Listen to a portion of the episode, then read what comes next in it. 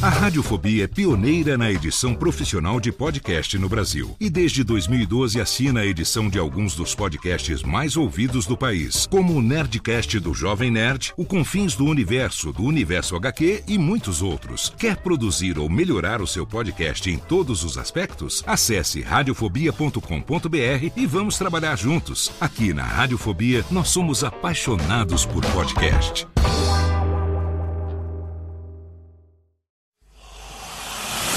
Emoção. Emoção. Aventura. Aventura. Suspense. Suspense. Mistério. Mistério. Você vai. Você vai se cagambaladeiro. Olá, pessoal do Radiofobia. Aqui quem tá falando é o Celto Melo. Aqui fala Buzz Lightyear. As melhores entrevistas com os melhores humoristas. Você só encontra no Radiofobia. Oh, ranho. Tira daí, moleque. Vai assistir o programa da Xuxa. Radiofobia 500 jardas.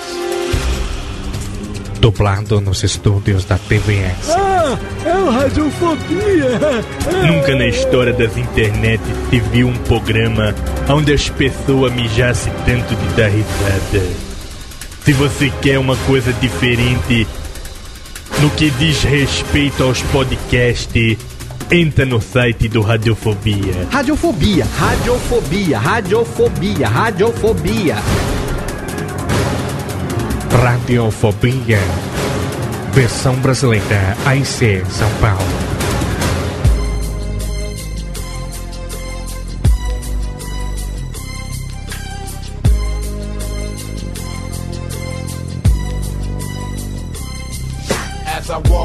Valley of the shadow of death, I take a look at my life and realize there's nothing left.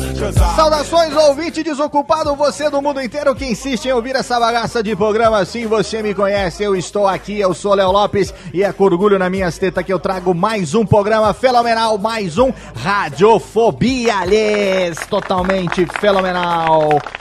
Estamos aqui hoje num programa que promete ir para as cabóquias e para isso eu trouxe aqui, olha a técnica en- enroscando as palmas, né? Que coisa mais feia.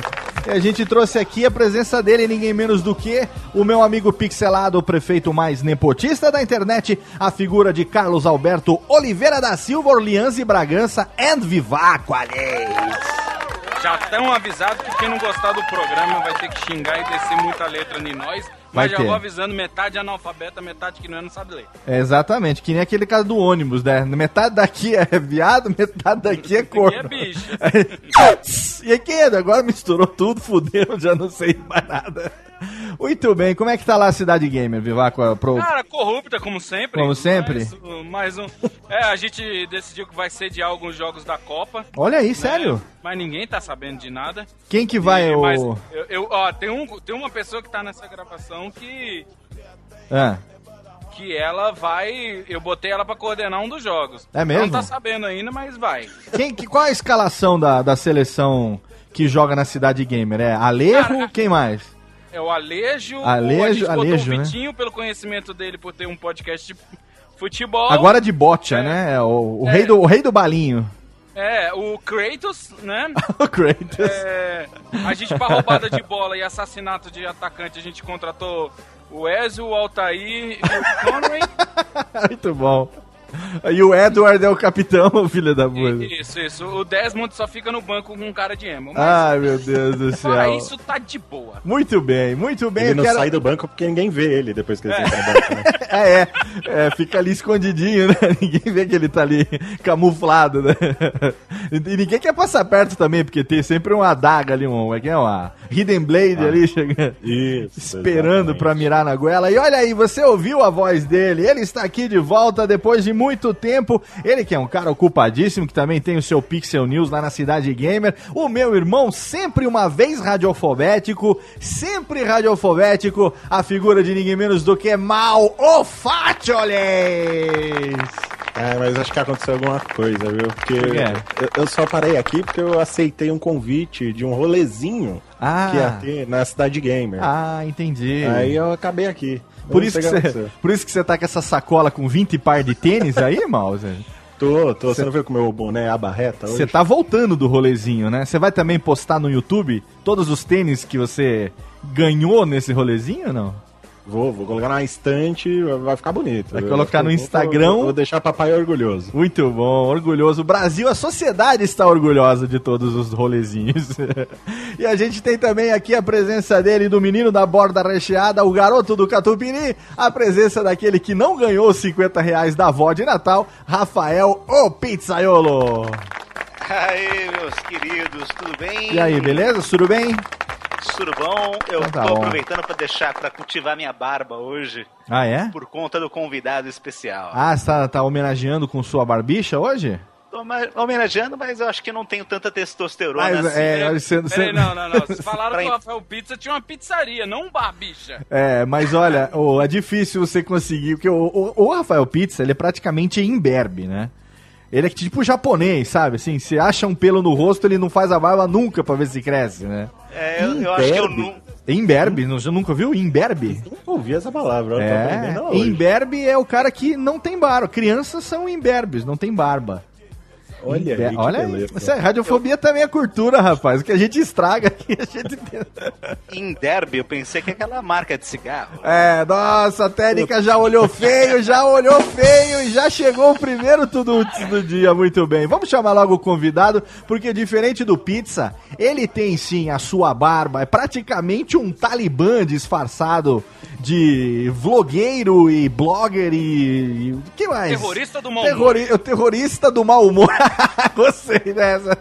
Diretamente do YouTube, das vidas dos canal e das controvérsias e das polêmicas também, por que não? A figura de ninguém menos do que meu amigo Cauê Moura. Bem-vindo, Cauê. Muito obrigado, muito obrigado pelo convite. Grande prazer estar aqui, hein? Pô, barato é louco, hein? Vamos que Barato vamos. é louco, vamos que Da vamos. hora, Muito da bom, hora. muito bom. Estamos aqui ensaiando há alguns meses já, né?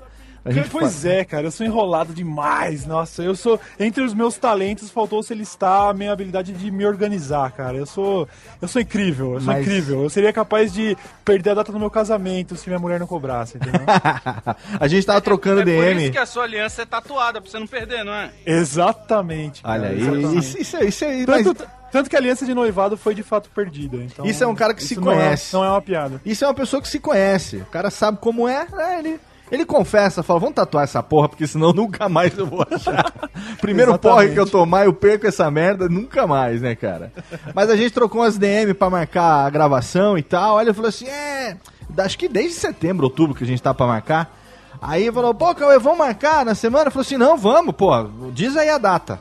Aí eu demorei uns três dias pra, pra, pra, pra responder a DM dele. E que ele responde e fala assim: velho, eu tô em Bangkok, pode ser outra hora?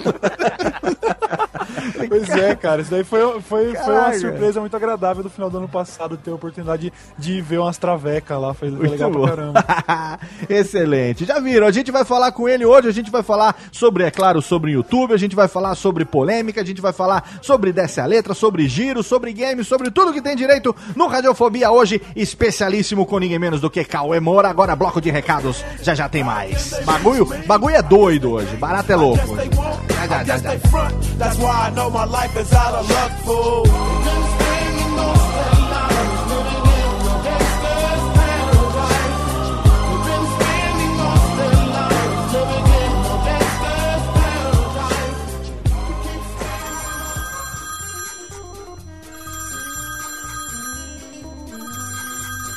Alô? Não, meu pai tá assim. Ah, mas ele não pode atender. Ele tá ocupado, tá fazendo totô. Eu vou anotar. Fala aí. Nossa, é? Puxa vida, hein? Ah, tá bom. Pode deixar que eu falo. Tá, tchau. Ô pai, tem recado aqui, ó.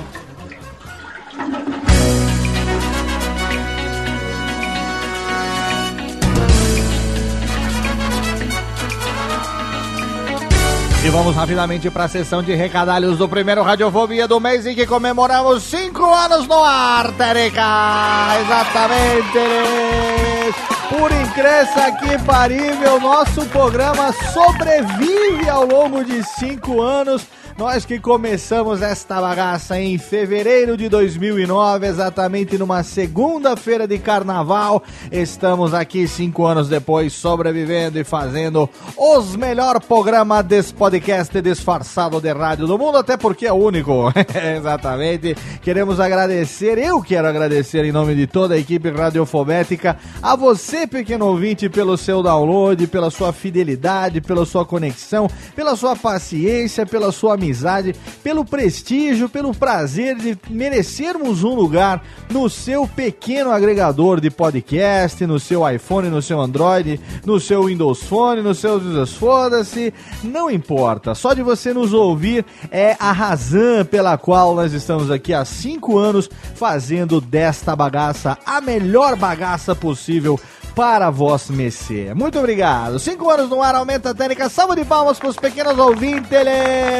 É mês de comemoração e a gente não podia começar diferentemente, indicando, é claro, o nosso parceiro, o condomínio de alto luxo, onde nós hospedamos o nosso programa em altíssimo garbo e elegância. Você sabe, estou falando de ninguém menos do que HostGator. Acesse agora radiofobia.com.br, clique no banner da HostGator, escolha o plano que melhor se enquadra em suas necessidades necessidades podcastais e venha para a tranquilidade da hospedagem você também. Eu quero agradecer a todos os pequenos ouvintes, os amigos que me encontraram lá em Campus Party Brasil 2014. Semana passada estive em São Paulo fazendo às vezes de DJ, fazendo a sonorização do Ultimate Robot Combat lá, juntamente com meus amigos Jovem Nerd e Azagal e mais um bando de gente legal, o trio do MRG, Afonso Solano Didi Braguinha e Beto Duque Estrada, também os meus amigos Fê Castanhari, Pati dos Reis, Jacaré Banguela, Cauê Moura, Gusta Stockler, uma equipe do mais alto gabardine esteve lá, estivemos juntos durante cinco dias fazendo um evento totalmente fenomenal e é claro também todos os amigos da Podosfera, meu querido Stato e Mauri do Ultra Geek, meu querido Vivaco, a Tutu de Minas, Gabi Jaloto e Companhia Limitada lá da Cidade Gamer, a gente tem o prazer de encontrar minha querida Maversiane, meu querido Caio Corraino e também Guga Mafra, e todo mundo, todo, todo, todo mundo que eu encontrei lá, eu quero agradecer do fundo do coração pelo carinho, por todos aqueles que tiraram foto, aqueles que vieram conversar. Se você tirou alguma foto comigo, por favor, mande pelo Facebook ou pelo Twitter, porque eu trabalhei a semana inteira, não tive tempo de tirar nenhuma fotinho. Se você tem alguma coisa, manda para mim para eu poder registrar esses momentos de Campus Party. E foi exatamente lá em Campus Party, na última quarta-feira, dia 29 de janeiro,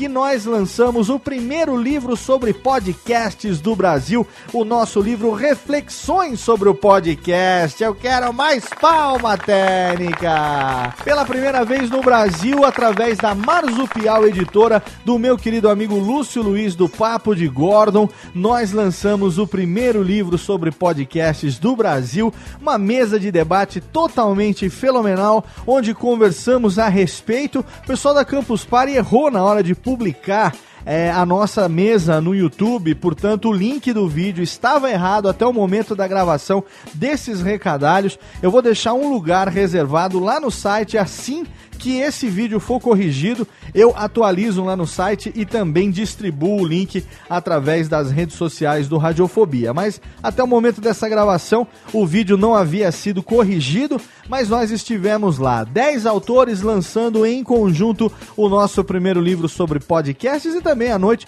tivemos um encontro com nossos queridos ouvintes, fizemos lá uma sessão de autógrafos e foi muito bacana. E se você está aí interessado em saber como foi, interessado em saber enfim, como é que é esse livro, Reflexões sobre o Podcast, tem um link lá no post que vai direcionar diretamente para Marzupial Editora, aonde você poderá ter maiores informações. De qualquer forma, meu amigo Lúcio Luiz me confirmou que em breve você poderá encontrar esse livro à disposição em portais online, livrarias por todo o Brasil e também em breve estará disponível no formato e-book na Amazon, em outras lojas de distribuição online online, exatamente. Aí também os amigos que têm dificuldade visual poderão é, fazer, utilizar do mecanismo de leitura. Enfim, todo mundo vai poder ter acesso ao nosso livro Reflexões sobre o Podcast. E se você quer correr o risco de ganhar uma cópia do livro Reflexões sobre o Podcast, autografada por este que vos fala, seu querido amigo de todas as horas, Léo Lopes do Radofobia, eu aconselho você a ficar ligado nas nossas redes sociais, arroba Radiofobia no Twitter e também nas nossas páginas do Facebook, Radiofobia Podcast Multimídia, Radiofobia Podcast e também no Alotênica, porque a qualquer momento, em algum canal do Radiofobia, eu não sei qual, pode ser no podcast, pode ser no Classics, pode ser no Alotênica, pode ser no Twitter, pode ser no Facebook, não sei. A qualquer momento você terá. Então acompanhe, fique ligado, siga do Radiofobia de todas as maneiras, porque sem avisar em caráter extraordinário, a qualquer momento nós poderemos presentear uma cópia do nosso livro Reflexões sobre o Podcast para você. Siga todos os links estão lá no post e você pode acompanhar a qualquer hora do dia ou da noite. Até porque a gente de madrugada tem umas postagens também que ficam programadas. Você pode ficar ligado nas postagens da madruga também, por que não,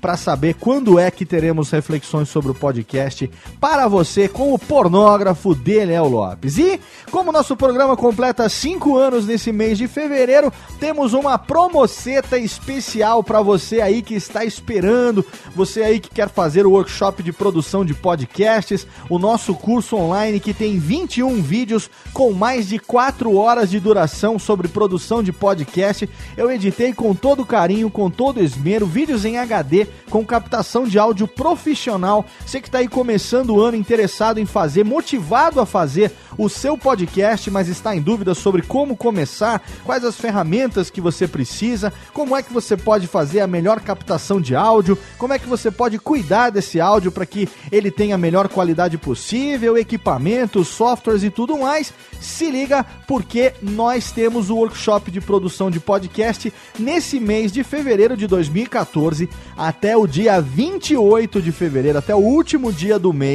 você pode ganhar 20 reais de desconto na sua inscrição para o workshop de produção de podcasts online. Exatamente, basta você clicar no link que está lá no post ou entrar diretamente em bivet.com.br escolher o workshop de produção de podcasts online e na hora da sua inscrição você vai preencher o cupom de desconto Radiofobia 5 anos. Radiofobia 5 anos é o cupom de desconto que te dará 20 reais na inscrição do workshop de produção de podcasts online exclusivamente no mês de comemoração do nosso quinto aniversário. Exatamente. Somos ainda uma pequena criança, mas se depender da nossa pertinácia, da nossa persistência e da nossa, da nossa insistência, estaremos aqui durante muitos e muitos anos com você, tá bom? Quero agradecer ao feedback de todo mundo, que você pode mandar um e-mail para podcast@radiofobia.com.br. Você pode interagir comigo também nas nossas social mídias e dar sempre a sua sugestão, mandar o seu pedido de melódias, a indicação de convidados, enfim, estamos sempre à disposição. Entra também lá no radiofobia.com.br. Lá no rodapé tem o Twitter de todos os integrantes. Você pode seguir todo mundo para acompanhar o que é que essa mo- moçada, olha que moçada, essa gente bonita, Twitter e manda nos Facebook, nas redes sociais, nos Googles Plus da vida, durante o dia a dia para saber o que, que esses malucos fazem quando não estão gravando os Radiofobia Podcast. Agora chega de blá blá blá e aumenta o som, porque hoje a gente tem aí a presença fenomenal do Talibã do Mau Humor, exatamente, ele que tem o coração de ouro, o meu amigo Cauê Moura hoje no Radiofobia, o primeiro do mês de especial de 5 anos no ar. Aumenta o som, até já. Radiofobia. Radiofobia. Yeah, what up, Detroit? Nuh-uh, nuh-uh, no, he didn't. Ah. They didn't do it again. What? What? What? You shit on these niggas two times, Dr. Oh. Dre? Oh, for sure. Uh-uh. No. You smell that? Tamo de volta! De volta com Radiofobia totalmente fenomenal ao som de Dr. Dre, Eminem, Nate Dogg, Snoop Dogg e Exhibits com Beach Please aqui também. Olha que legal. Só no rap hoje, porque o convidado pediu, ele decidiu o estilo e a gente toca a música que ele curte. Eu curto também, esse rap é raps clássicos, né? Raps clássicos. Quem gosta de música, curte rap clássico também no Radiofobia. Hoje com ninguém menos do que meu amigo Cauê Moura, com as presenças, técnica, por favor, aqui de Viváqua, de Malfátio, de volta depois de muitos anos. Muitos anos não, alguns meses, né? E a presença também Ele fez até chegar aqui. de Rafael Pi. O que, que foi, Vivaco? O que, que ele Como é fez? que é? Muitos anos foi o que ele consumiu. que ele fez. O que, que ele anda aprontando lá na cidade gamer, hein? Porque esse Malfátio, não, ele é. Eu não ele- sei de nada, eu dei uma cópia da chave. Ele E eu só apronta, entro, eu só entro pra limpar o cofre. ele apronta altas confusões, né? O Malfátio. Ele é- uma ele é a turminha sessão da da- pesada. Uma turminha, É uma da, turminha da pesada. pesada. Ele, o Kodojo, meu amigo Bill, fazendo altíssimas confusões lá na cidade gamer. Muito bem, estamos aqui hoje com o Cauê, meu amigo Cauê Moura, mais uma vez, obrigado pela sua presença hoje aqui na gravação. Legal, legal. Radiofobia. aqui. Cauê, que eu fiquei sabendo, eu não sabia, fiquei sabendo na montagem da pauta desse programa, que é de Jundiaí, meu vizinho aqui do interior. Pois eu, é, Eu que cara. tô aqui diretamente de Serra Negra. Voltei depois de 20 anos longe, finalmente voltei pra, pra minha terra natal. Cauê, que é de Jundiaí. E aí agora, então, vem a pergunta que a gente sempre faz aqui pra quem começa. Você que tem 26 anos de idade. Como era o pequeno Cauê Moura? Pequeno Cauê Moura, pequena, pequena criança. Pra gente comparar com a pessoa que a gente conhece hoje nas interwebs. Cauê Ela já era... tinha barba, pequena criança. Não, cara, por incrível que pareça, eu, eu nasci sem barba. Ele era Mas pe- imberbe, né? Mas, é, mas pequeno, de fato, eu nunca fui, não, cara. Quer dizer, só quando bebê mesmo. Acho que nem bebê eu era pequeno. Eu sempre fui um cara, o grandão meio bobo da turma. É. E. Enfim, era, eu, eu, sempre, é, é, eu sempre tive essa personalidade que a galera vê nos vídeos, mas eu sempre busquei expressar ela entre amigos mais próximos, né? Eu não sou assim na sociedade, no dia a dia. Minha, minha família, né, tios, tias, avós, não, não conheciam essa figura excêntrica do YouTube, né? No, no meu dia a dia, no- numa fila do banco, eu não sou, eu não sou nenhum cara muito escroto, não. Eu sou até meio, meio tímido, meio tranquilo. Mas, é, enfim, eu, foi, foi, uma, foi uma vida uma- desde sempre em Jundiaí, bem tranquilo, molecão de prédio pra caralho. Aham. E, cara, sempre fui um lance meio de criatividade, desenhava pra cacete e, e, porra, adorava brincar de, de boneco, né, de, de comandos em ação e Aham. tal. Até, até, meu, crescer sonhando em fazer cinema, fazer vídeo e o caralho, e acabei caindo no YouTube meio que por acaso e chegamos onde estamos hoje. Eu tenho um problema sério quando vou entrevistar as pessoas, assim como você, que são. É, tem, ba- tem, o cara tem, tem uma presença, né? Tu é alto pra caralho, tem uma puta de uma barba, né? A gente olha assim, né? E também, né? Enfim, a voz grave e tal, uma atitude. Eu sempre tenho a- a- a- o mau hábito de achar que todo mundo tenha mais ou menos a minha idade. Só que eu vou fazer 40 agora, em julho. Então, eu, eu, eu me acho, eu não sei se eu, eu me acho muito mais jovem do que eu sou, ou se eu acho que o pessoal é muito mais velho do que eu imagino que seja, né? E pelo Não, que você tá é- Mas é falando... sentir jovem aí, pô. Então, pelo que você tá falando, né? Você com 20, você tem 26, vai fazer 27 esse ano. Isso, isso. Então, você é de uma geração que já teve a internet na sua infância. Né? É, a partir ali dos, dos, dos 14 anos eu já tava na internet. Já tava na internet. Eu, por exemplo, só fui conhecer a internet, eu já tinha 20, 22, 23 anos de idade. Então, é, é uma coisa bacana, porque você falou que era molecão de prédio, apesar de ser do interior, você não era de, de moleque de, de, de rua, de jogar bola, de subir em árvore, de estilingue. Fui, fui, não, fui, fui durante um certo período. Eu acho que de- de- de- depois ali dos 14 anos de idade, mais ou menos, foi que eu fui morar em, em condomínio e tal. Mas eu, criança, joguei bastante bola na rua, arranquei tampa do dedão e tal. E depois dessa idade, então, você é um dos caras que, o moleque que se apaixonou logo de cara pela internet, assim, ou foi... Porque Sem logo, no dúvida, começo a gente dúvida. sabe que era tudo, né? Quem viveu desde o começo sabe que não tinha porra nenhuma. Aquela velha, aquele velho papo, né? Que, enfim, pra você conseguir qualquer coisa era um grande sacrifício, né? Velocidade de bosta, modem de... é, aquele... Como é que era? O S Robotics 9600, como é que era aquela porra? V90. V90, é, na época de, de, de- Como é que era? BBS, o caralho, a 4. Você pegou tudo isso daí no começão? Ou você já Cara, chegou mas- numa época que já tinha. Sei lá, vou começar já ter um computador mais ou menos, uma conexão meia boca, Não, apesar de ser dial-up. Era, era, era aquele lance mesmo de, bom, esperar da meia-noite por causa do pulso único. Ah, legal. E, e, e- e desde que eu entrei pra internet, sim, já foi um lance meio de, de paixão, assim, de querer contribuir. Não só de consumir, mas de, de fazer também, sabe? Eu tinha um amigo que a gente pegou um livro pra programar, programar não, pra escrever em HTML, Aham. sabe? No bloco de notas, assim, sem, sem software nem nada. Entendi. Então a gente começou começou brincando desde cedo pra, pra, de criar conteúdo, sabe? Eu fazia site de, de aleatório, assim, de, de GIFs, tá ligado? Que Então você era era nerdão aquela- também, desde moleque. Total, total. Sempre foi, né? Sempre. Uma sempre. coisa que acho que é uma, uma, uma- um- algo meio comum, né, cara, pra gente que hoje vive de internet, ou pelo menos a gente que tem uma grande atividade, né, uma- uma atividade... Sim, enfim, a gente que não consegue imaginar a vida nossa, seja tanto no pessoal como no profissional, meu, sem internet, né, cara? A, a gente realmente sempre foi, né, um- teve um pé nessa, nessa nerdice, nessa coisa de... é, pô, eu também me lembro que, puta, ainda moleque, cara, eu comecei a estudar computação, olha agora, lá vem o, o relato do velho, né? Eu comecei a estudar computação com 11 anos de idade. Era uma escola, era a escola do comércio que meu pai dava aula de meu pai dava aula de contabilidade técnica, comercial e mecanografia. Sabe o que é mecanografia? Não faço a menor ideia. É uma matéria que ensina a pessoa a usar calculadora. Olha aí. É, usar aquela. Mas não é calculadora dessas que você vê hoje, que você tem no iPhone ou essas HP, não. Era aquela calculadora que você apertava os botões, aquela mecânica. Que você virava, girava a a manivela. manivela, né? Exatamente, mal. Que você virava a manivelinha. Tinha um curso na escola de comércio que era de mecanografia pra ensinar essa merda. E aí meu pai falou, não, vai começar lá um negócio de é, computador e tal. Eu, puta, sempre fui ligado em, em em jogar em game, né? Em Atari, aquela coisa toda, né? De, de Odyssey e tal. E o Odyssey sempre tinha uma cara de computador misturado com, com máquina de escrever, né? Aquela coisa nova e tal. Falei, puta, eu quero fazer essa merda. E aí eu fui estudar, cara, pra, progra- pra programar em Basic. Era um TK-85 da, da Microdigital, cara.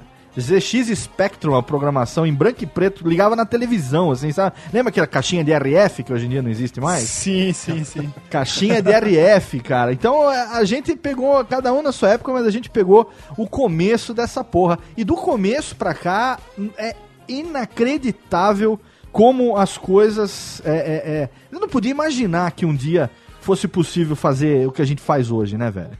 Mas, Léo, você pega essa, essa galera que tem 20 anos pra baixo, Aham. é, eles não. Eles já nasceram com o, o computador ligado na internet, né? Sim, Por isso sim. que a você pega essa geração nossa aí de 30 anos, Sim. 25, 26. É, era mais os nerds mesmo, Exato. aquela galera que se. Que se esforçava, dedicava né? aprender a Isso. acessar a internet, né? Porque Ah, não gente- era algo comum, não era Não, não. Eu até evito fazer esses relatos aqui no Radiofobia, porque depois o nego fica escrevendo me xingando. Ah, lá vem o Léo falar as coisas de velho de novo e tal, viu? Mandam- Estudar computação é um negócio de bem de velho. Não, né, sabe o que é mais de velho do que isso que eu fazia na mesma época? Eu estudava datilografia.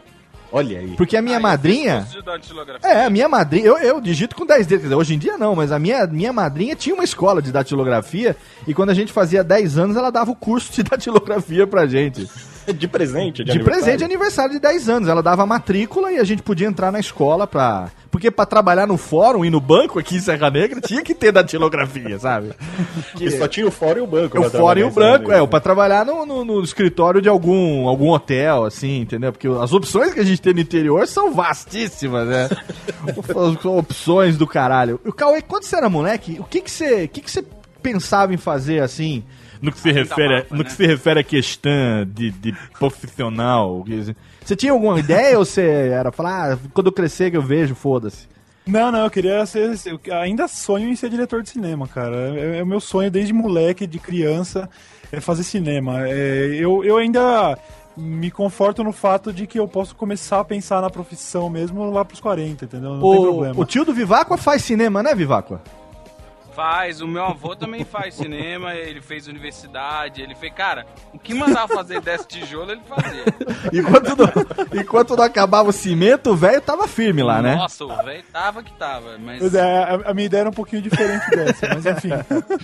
E uma coisa bacana que você tá falando é que hoje isso que você faz, ele tem um pé, tem, né, mais ou menos guardadas as devidas proporções, mas tem um pé no cinema, né, cara? Não, sem dúvida, lógico, né? Tem que É. guardar muito, muito, muito bem as Sim, proporções. mas eu tô dizendo, produção, é, um- é um né, trabalho-? É um trabalho criativo audiovisual, sabe? Exatamente. Não tem, não tem estrutura, não tem um roteiro muito bem desenvolvido, não tem personagens, É. mas, enfim, existe um trabalho criativo audiovisual. Então, de alguma forma, eu tô, sabe, encaminhado, assim. Quem sabe daqui uns 10 anos, 10, 15, eu consiga realizar o sonho aí. Vamos ver. O que que o Cauê fazia antes de 2010, quando surgiram os vídeos, quando você começou a fazer os vídeos no YouTube? Porque o primeiro vídeo que a gente tem seu aqui, no seu canal, que hoje chama Desce a Letra, youtube.com.br Desce a Letra, o primeiro vídeo, ele foi publicado é, há três anos e Certo. foi sobre flash mobs. Eu não sei se você mudou ele ou se tem um antes que você apagou e tal. Mas o que, Tem, tem, tem, tem antes. Tem, o que mas é pouco antes. o que aparece no diretório aqui como sendo o mais antigo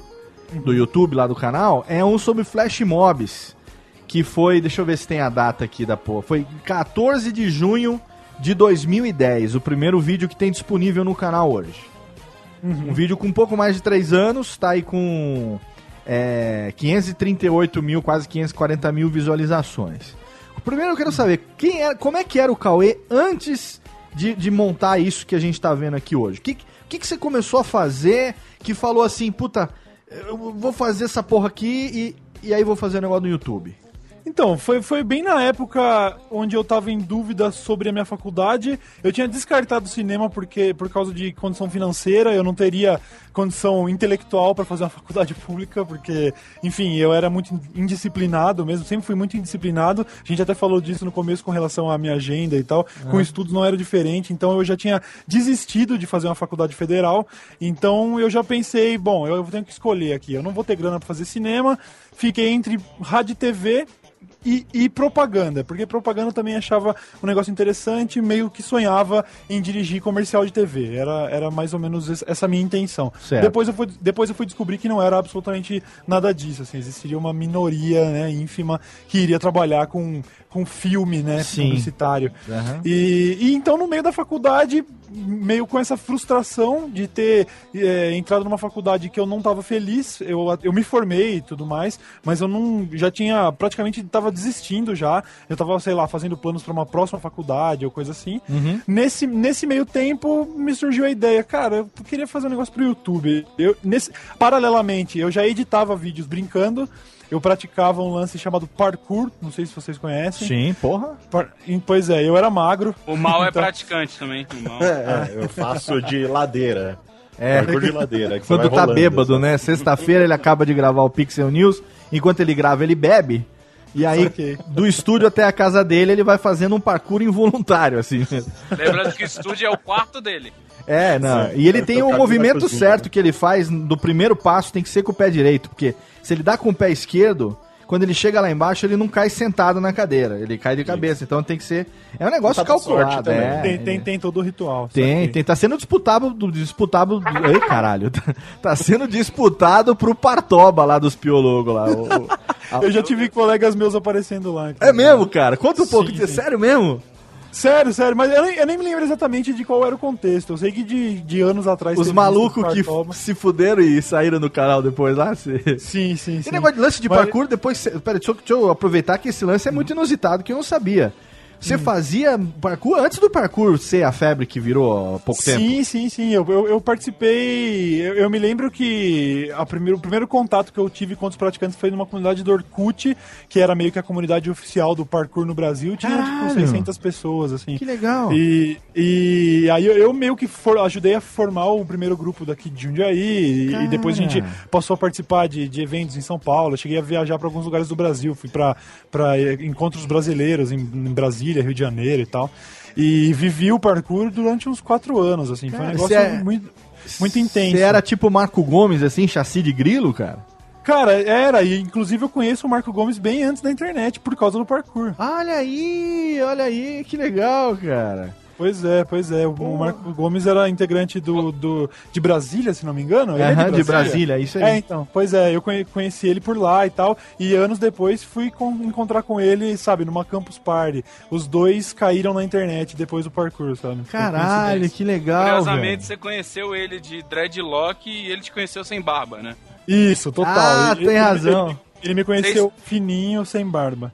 E ele usava uns dread, né, naquela época, né, cara? Isso foi tipo o quê? 2006? Não, 2007, por aí. Ah, Mais cara, ou menos, né? Deixa eu ver. Foi no, no- o final da, da minha vida no parkour foi quando eu conheci minha atual esposa, que eu conheci ela em 2008, e eu vivi o parkour uns 4 anos, então eu conheci Então o é parkour, isso se eu não me engano, eu conheci o parkour lá pra dezembro de 2004 pra 2005. Ah, então é isso mesmo. Pô, que legal, cara. Aí, assim, é, é nessas horas, né? Radiofobia, esta é a sua vida, a sua história. Aqui, que- aqui que a gente Arquivo fica. confidencial. Aqui que a gente fica sabendo do- dos, dos bagulho escondido na vida das pessoas, né, cara? E aí, é. cê- mas e aí, quando você falou, você falou pra mim que falou, pô, vou fazer um uma parada pro YouTube e tal, não sei o quê. Pois é. Você já, você já teve, você já tinha, então, referências. É, Então é, na verdade, o que aconteceu foi que por causa do parkour a galera registrava, né, fazia, fazia vídeos e tal. É. E eu sempre fui, eu era, enfim, o mais altão do grupo, sempre meio, me- eu era meio magrelão, até por incrível que pareça, era, eu não era forte. é. O- a galera que se dava bem no parkour era a galera de estatura mediana, que conseguia erguer o próprio peso no braço e tal. Eu, eu era muito alto, eu era muito, eu gostava muito do parkour, mas não me dava bem praticando. Então eu era praticamente o cinegrafista da galera.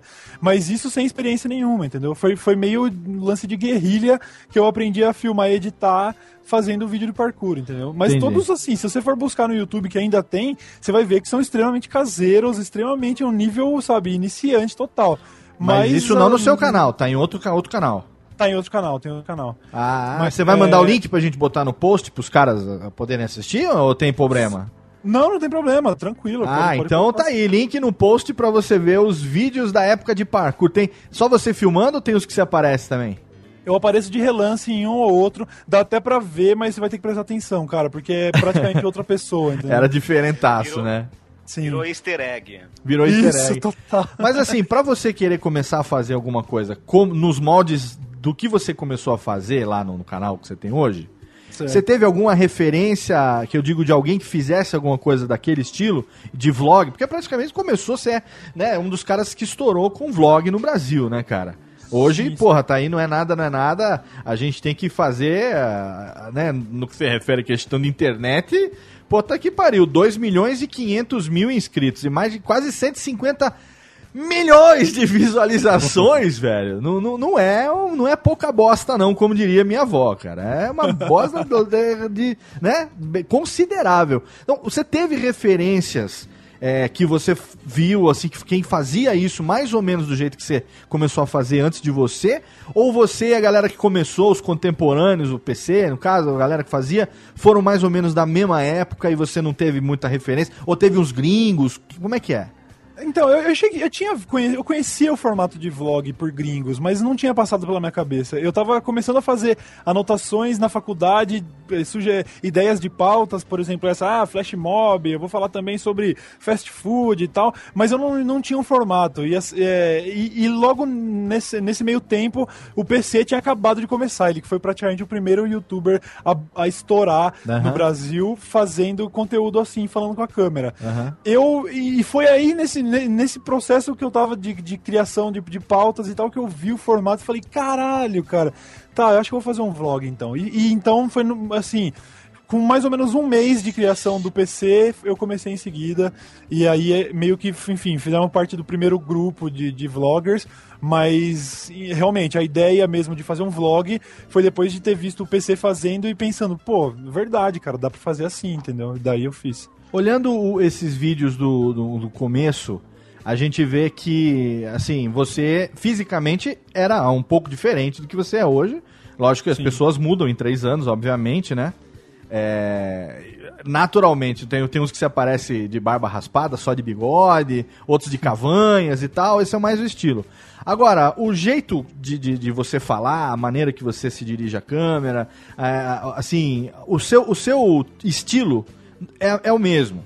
Esse Cauê é o, é, é o Cauê que, que os seus amigos é, de faculdade conheciam, seus amigos do bairro conheciam e tal? Ou esse é um Cauê que você criou pra internet? Cara, essa figura atual dos vídeos, que é muito, muito mais excêntrica do que lá no começo. No começo, se você for comparar, existia até uma diferença de tom, eu era Sim. bem mais calmo e tal. Eu acho que o cara do começo é mais ou menos o que eu sou nas conversas do dia a dia.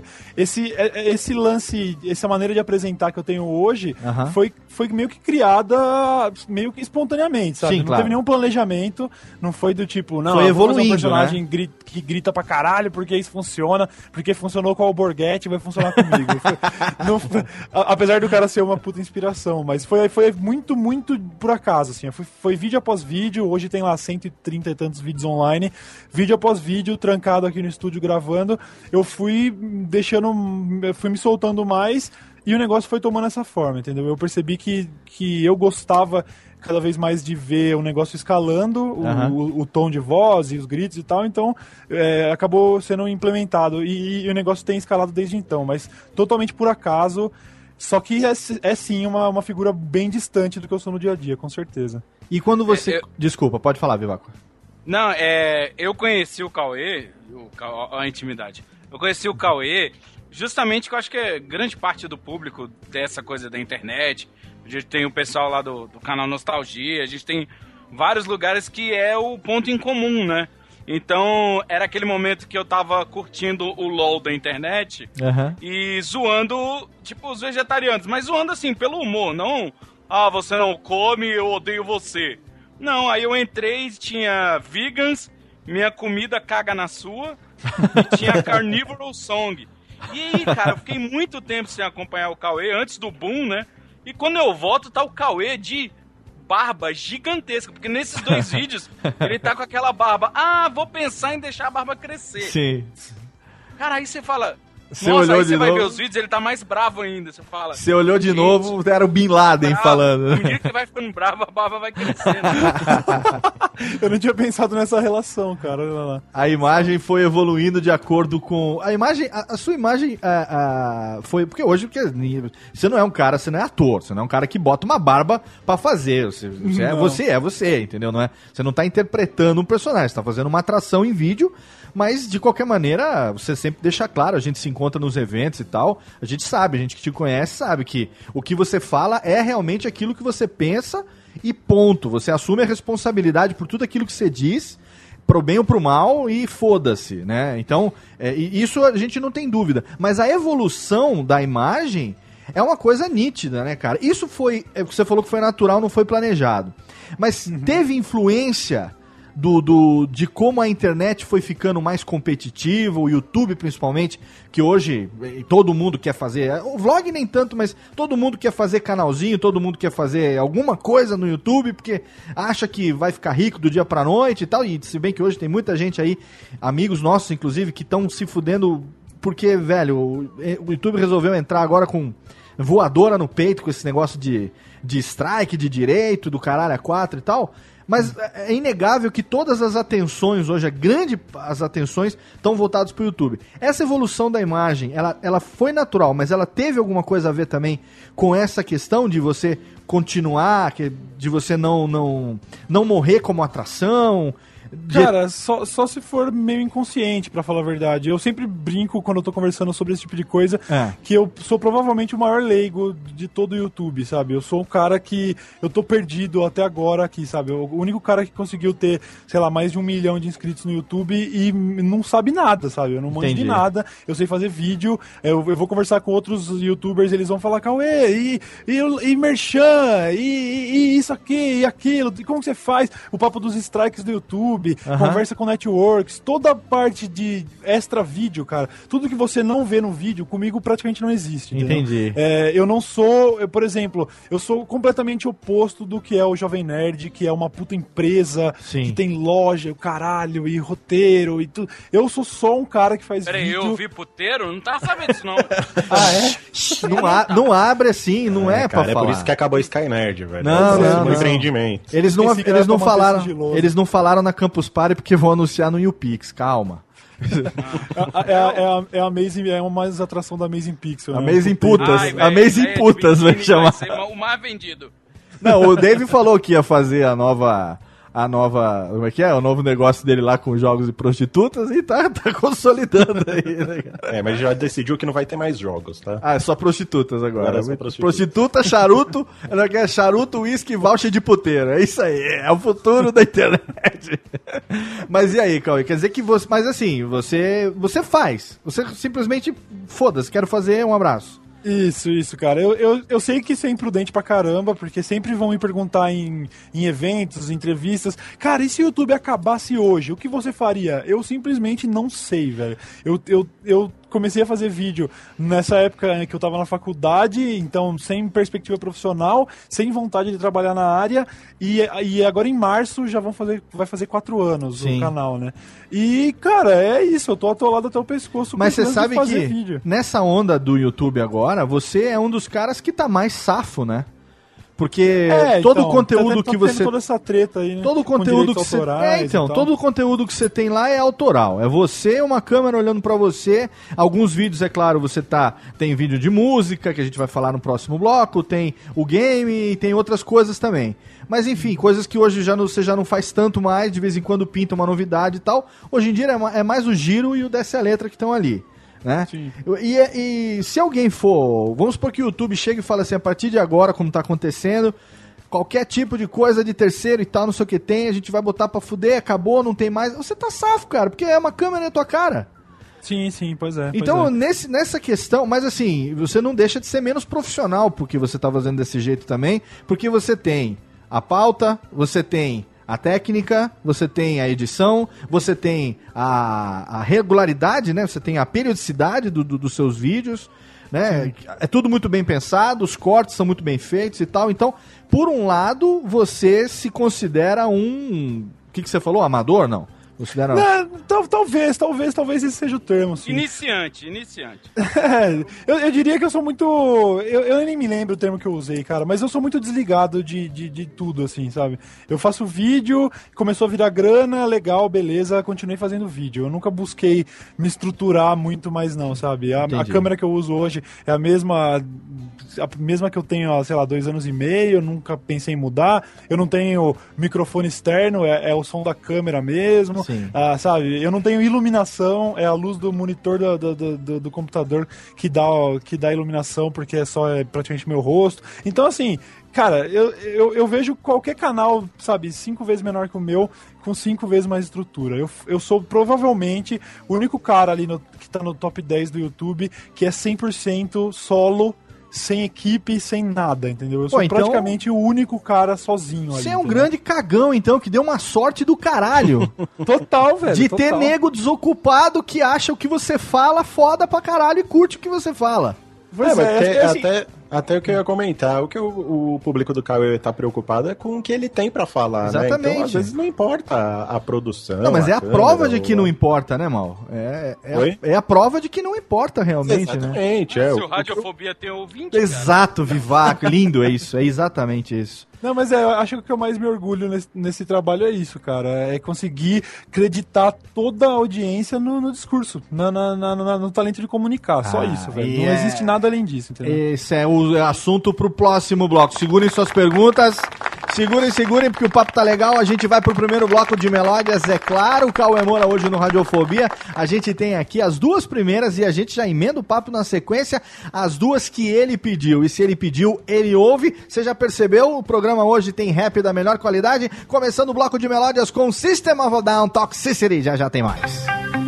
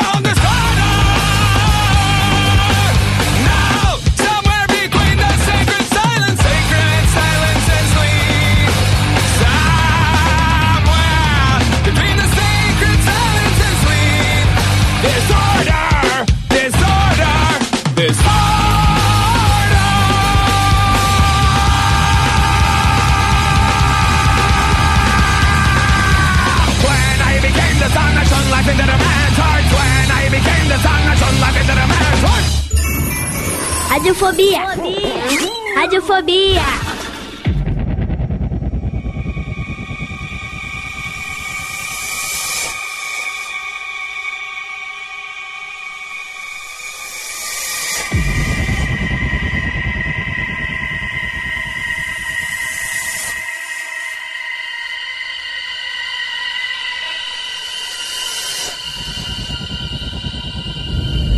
What's up, Jay Lee? Nigga, what's crackin'? And what you doin'? What's going on? What's happening? Nowadays, I be pimping the Mac and selling crackin'. Nigga, you still rappin'? What up, it's I hang with the hardest motherfuckers. I got rhymes by the buckets, make you niggas wanna suck it. I'm the epitome of God gifted. When I busted my first rap, the whole planet shifted. Your mind to the next best hemisphere, next level shit. So you best to just step in here. I got flavor, mad hip hop. I can front in the roughest neighborhood and not get shot. I black out. When niggas start hating shit, run over your crew like the New England Patriots. The craziest, but I'm also the laziest. Never turn on the TV, so I don't know who Jay-Z is. What happened to rap in the 2 era? When they are getting worse, see I'm only getting better. Niggas too old, Jay Young and fresher. Put them under pressure, Professor, test. What happened? Dope DOD became the illest. What happened? Phony MCs is getting finished. What happened? You face defeat, and we the winners. Wicked with the lyrics in a minute, you're diminished. I hear people say back in the day he wasn't like this. He's stuck in a cycle of drugs, sex, and violence. Reflects on your iris. Gingivitis erupts through the gums of plenty of biters. Excalibur weaponry wielder.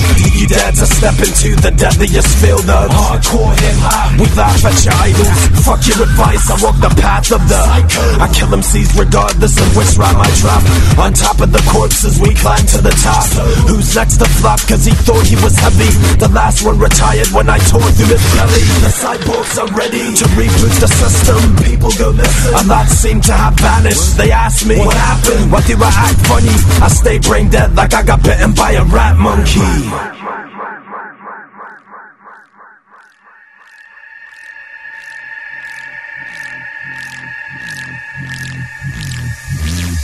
Every day I hear the same fucking BS, the same old song. You just don't progress, you won't confess that you all fame obsessed. I've seen it all, and I'm far from impressed. I get a lot of criticism, you can be my guest.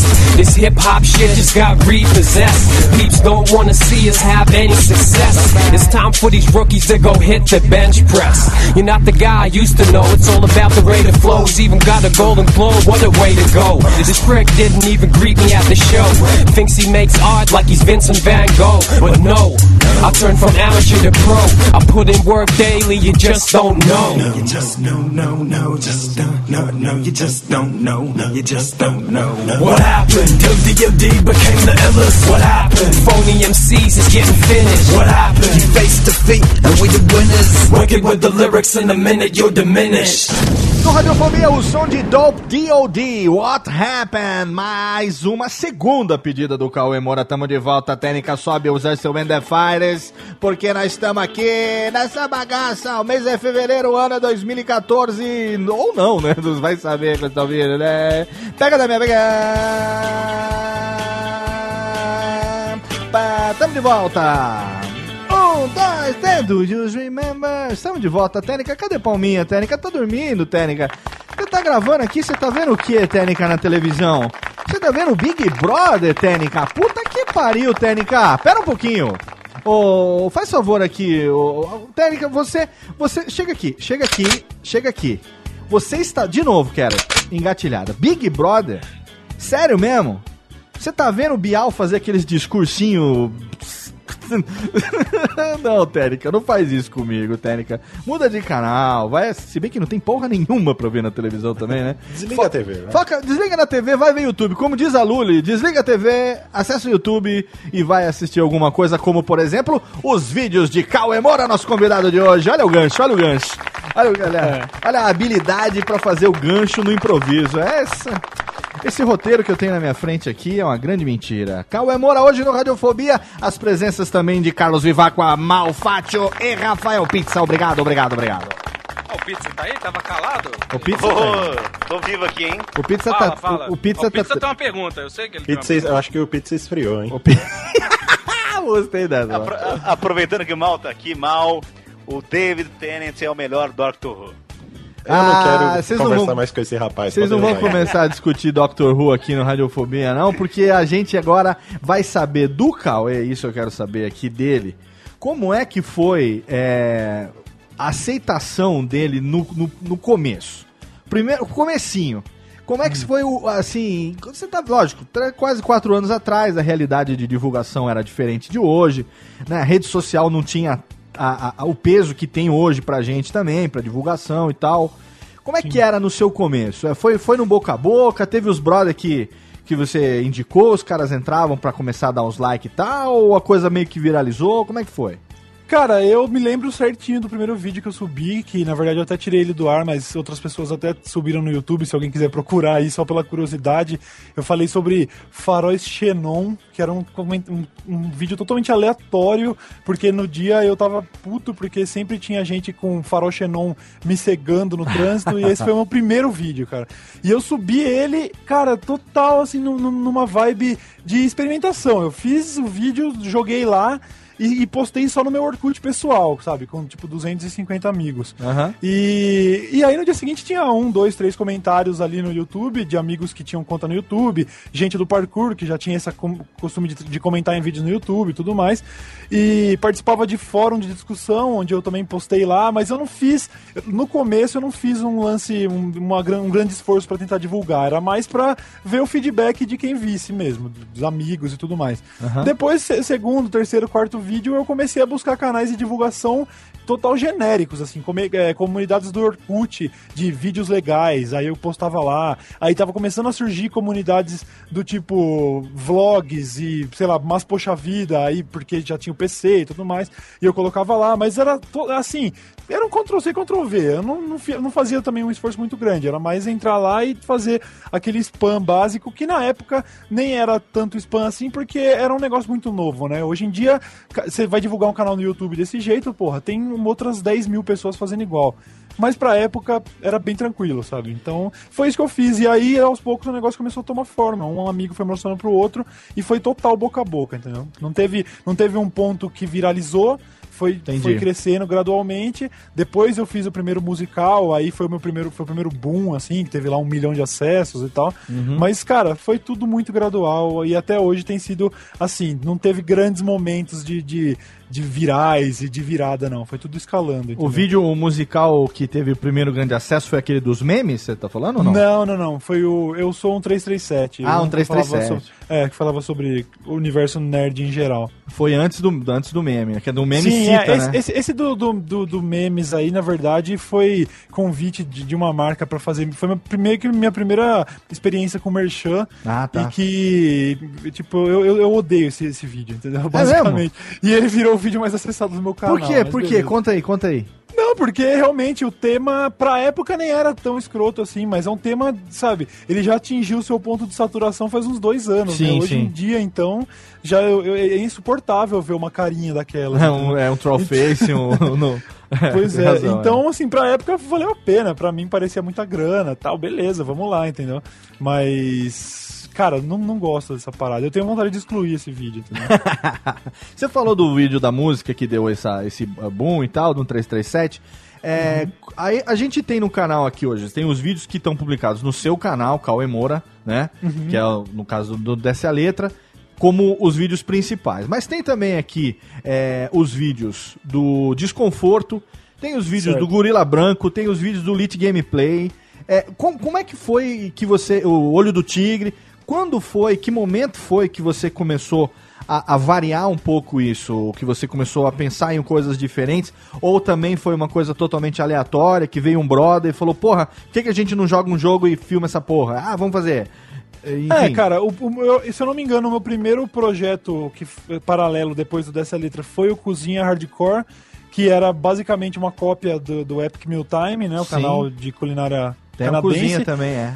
E, e foi, foi também assim, é, eu tava, tinha feito já os musicais dessa letra, já tinha alguns acessos no YouTube. Quando surgiu o boom lá do Epic Meal Time, eu falei, cara, vamos fazer uma versão brasileira disso também pra zoar entre amigos. Eu não esperava que fosse ter tanta audiência também logo de cara, assim, que pra época teve, alcançou 100 mil inscritos num período muito curto e que, porra, isso era gigantesco e tal. Sim. E, e, bom, depois o canal de videogame foi já, já era outra visão, já é visão profissional mesmo.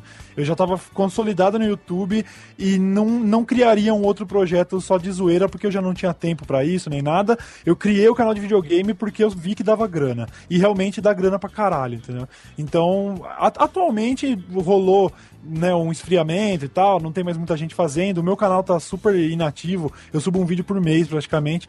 Mas quando eu criei, eu criei falando isso da grana, entendeu? Eu jogava videogame pra caralho e, e fazia vídeos pro Dessa Letra. Resolvi juntar os dois em um porque sabia que dava dinheiro e acertou, entendeu? Aham. O- o- foi total comercial a parada. Depois os outros projetos já são menos pretensiosos, assim. O Olho do Tigre, por exemplo, um projeto de emagrecer que eu retomei agora, comecei ano passado, não deu certo e tal. me- tive muita coisa pra fazer ano passado, acabei em- não só não emagrecendo, acabei ganhando mais peso, mas aí Bem-vindo ao clube. Pois é. Mas agora vou retomei com mais um amigo, o João, que tem canais no YouTube também. E agora a gente tá fazendo aí uma competição pra ver quem perde mais peso, pagando castigo quem perder menos peso, vai ser um negócio bem legal, mas também não tem visão comercial nenhuma, é só visando emagrecer mesmo e dar umas risadas, entendeu? E mas é basicamente isso. Eu acho que o, o principal foi sempre dessa letra, os outros foram surgindo alguns por acaso e no caso do videogame pra ganhar uma grana mesmo. E o Verme? Gorila O Branco. verme, é, o verme a gente também faz porque gosta muito, sabe? Não existe mercado comercial pro tipo de música que a gente aborda lá, Aham. que é um cenário o underground do underground. A gente fala, sabe, de grindcore, black metal, não, não, não tem como fazer grana com isso. Certo. Mas, cara, a gente faz por, por gostar de divulgar mesmo, porque acho muito legal usar um pouco da influência que eu ganhei na internet pra falar de, de bandas que, que valem a pena, entendeu? Ah, isso é muito foda. Isso é muito foda porque, pô, é, é, um- é generoso também, né, cara? Você aproveitar e com- é, tá, compartilhar aquilo que você curte, tá, ajudar a divulgar um pouco também as coisas que, que você gosta, né? O, o que os brothers é. fazem e tal. Eu acho que do grande caralho, a maioria das- do, do pessoal hoje em dia pensa em crescer, cresce e, e fecha, né, naquele mundinho e, e fica naquela disputinha de quem é maior, quem tem mais, quem, quem, né, quem tem um pau maior, aquela coisa toda, né? Sim. E você poder divulgar isso, o trabalho dos brothers também, é não, muito é legal. E é é um projeto também feito para um público, para um nicho muito específico, sabe? Eu nem Uhum. olho quantos acessos ele deu, porque eu sei que não vai dar 10 mil, entendeu? Você não fica Então- noiado com essas coisas de acesso ou não? não. No, Só nesse, não, no nesse, dessa né? letra eu acompanho, porque, pô, é minha, minha, minha É grana, né? Lógico. É, é grana, quer dizer, é basicamente Tem que você saber se- olhar. se é no final tá entrando direitinho, né? mês, É, lógico. Sabe? Você tem que olhar, entendeu? Claro. Mas assim, eu não fico encanado, não. Na verdade, é, eu, eu, sei lá, eu tento sempre me lembrar de que, acima de tudo, eu faço porque eu gosto. É lógico, né? Grana é bom, mas eu tô, eu tô ganhando bem, tá tranquilo. Agora, então você- eu, eu não deixo me tirar o sono, não. Você falou um negócio que agora me, me puxou uma pergunta aqui. Você fala, por exemplo, essa semana você falou sobre o rolezinho que a gente acabou de brincar também e tal. A gente tá gravando esse programa aqui é, no meio de janeiro, não sei quando ele tá indo pro ar, provavelmente é fevereiro, mas agora, nesse momento da gravação do programa, tá rolando essa parada do rolezinho e tal, não sei o que tem. Aí você fez um vídeo sobre o rolezinho. Então, muito bem. É, a- algum momento você vai definir, ou você já deve ter definido, é isso que eu queria saber como é que funciona, como é que é, o tema do próximo, né?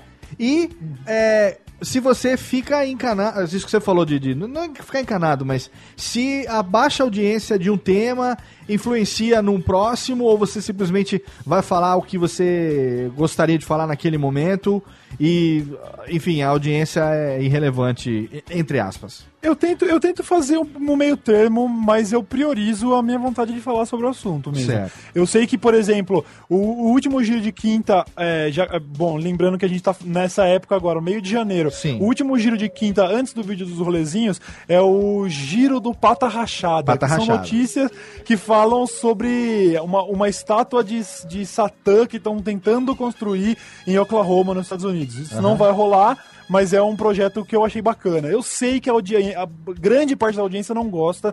Eu sei que quando eu abordo o assunto religioso e demonstro a minha opinião religiosa, é, eu tenho o maior índice de dislikes de todos os vídeos, mas eu não deixo de falar porque eu quero falar sobre isso, entendeu? a sua opinião é- religiosa é que você é sabe? ateu. É isso? Sim, sim. Entendi. sim. E quando você aborda isso, o nego fica queimadinho e. Fica que, porque na verdade eu não sou só ateu, não, sabe? Eu não sou, eu não sou um ateu que fica na minha. não. Eu- Praticante. Eu É um sou ateu ateu, eu praticante. sou, eu sou ateu, é isso, isso. Ateu Mas eu não sou desses militantes que, que, que brigam por causa. Enfim, cara, eu, eu não gosto de religião, eu detesto religião. Certo. E eu não, eu, eu não, não meço palavras quando eu entro nesse assunto, entendeu? Entendi, então, entendi. sempre ofende e eu não deixo de entrar por causa disso, entendeu? É, você não eu foge tenho- do tema. Se alguém puxa o tema, você é daquele cara que. Você não é aquele tipo de cara que é, paga um boi pra não entrar, depois paga uma boiada pra não sair, né? Nego- É, cara, eu acho que eh, eu não posso negar as origens. Eu comecei a fazer vídeo porque eu achava que eu tinha coisa pra dizer, entendeu? Se agora eu ficar medindo as palavras e os assuntos pensando em audiência, eu vou estar sendo falso comigo. entendeu? acho não foda. É, não, não é certo. Eu acho sei coerente. que quando eu faço musica, quando eu fiz os musicais, eles todos eles deram milhões de acessos e hoje eu não tenho vontade de fazer, eu não faço mais e acabou, entendeu? Entendi. Eu poderia estar fazendo e ganhando uma grana, eu poderia estar fazendo mais paródia pra ofender cantor, eu poderia estar fazendo, mas eu faço o que eu curto, de Isso- verdade? Isso que É você tá prioridade. falando, cara, é, você falou o negócio do Pata Rachada, do giro do Pata Rachada. É, Realmente, né? A gente viu o Retrospec Giro aí de 2013, que foi ao ar, enfim, no, no comecinho do ano, né? De 2014. É, e a gente viu o giro das notícias e tal. E realmente, acho que você deve ter uma ou duas que a gente deve ter visto em algum lugar. A maioria das notícias não é notícia de mainstream, né, cara? Não é coisa que você tá aí, sabe? Às vezes, claro, tem uma coisa que é muito, muito, muito, muito falada num tempo que você não comentar isso no giro. Mas esse negócio, por exemplo, você foi cavar ele em algum lugar, se você ouviu, achou foda e falou, não, isso aqui eu tenho que falar sobre essa merda aqui. Então quer dizer que você não tá sendo levado pelo, pelo modismo, né? Não, nunca. Eu, tenho, eu poderia, cara, simplesmente transformar o Giro de Quinta num programa de notícias só bizarras, pegar, tipo, a coluna de G1 bizarro e o caralho. Sim, sim, e, e, e transformar isso num lance, nossa, olha esse, tentar viralizar um ou outro vídeo Sim. que fala de, de, de, de absurdo. Mas eu, eu, eu, eu, eu não vou dizer que eu não faço isso é, porque eu- quando eu acho pertinente. Eu acho Claro. legal de vez em quando falar de uma outra notícia completamente inútil porque ela é engraçada, porque ela tem potencial de ser engraçada. Mas no- na maioria do tempo, na grande maioria do tempo, eu vou falar sobre o que eu quero falar, entendeu? É, minha, minha maior vitória é essa, sabe? É poder, tipo, trabalhar de bermuda e fazer o que eu quiser, entendeu? Aí sim, aí tamo junto. aí é nós Queiroz. Mas Claro que, né, Mal, tamo junto, mas guardadas as devidas proporções, né? Mais ou menos, mais ou menos. né? Ô, Eu até ia fazer uma pergunta pro Cauê, mas acho que ele já até respondeu que ele, ele nunca deixou de gravar, então, um, um assunto que ele sabe, ah, vai dar merda se eu falar disso, mas eu vou falar porque eu quero falar. Você faz isso, né? Você não evita. Sim, sim. Às vezes, às vezes, a única coisa que me que pesa mesmo de verdade é família, cara. Se tiver É. algum assunto que eu sei que vai, puta, vai pegar muito em cima de alguém, de algum parente e tal, eu tento dar uma ponderada, vejo se vale a pena. Religião, por exemplo, atinge a família da- por parte de mãe inteira, assim, todos evangélicos e tal. Aham. Mas aí não dá. É, é é mais forte que eu, entendeu? Mas, por exemplo, se eu tiver, se eu tiver algum assunto específico, sei lá, eu tenho, sei lá, um, um primo que, que, sei lá, que caíram imagens dele na internet pelado e tal. E depois surgiu alguma notícia onde eu queria esculachar o cara que caiu pelado, eu vou lembrar desse cara e eu vou falar, puta, eu não vou fazer isso porque, sabe? Exceto é- é- se o seu primo tiver pinto grande, porque aí ninguém vai falar mal dele. né? É, pois é, pois é, pois é. Nesse caso, sim. Mas você é só isso. com a cara. gente as fotos. Com a gente não, cara pálida. Eu tô fora. Ah, agora que tem convidado, você fica assim, né? a gravação, de- de- deixa chegar o off. tá? Quer dizer que o Cauê, você tem um, um vai dar merdômetro, mas não é ele que te.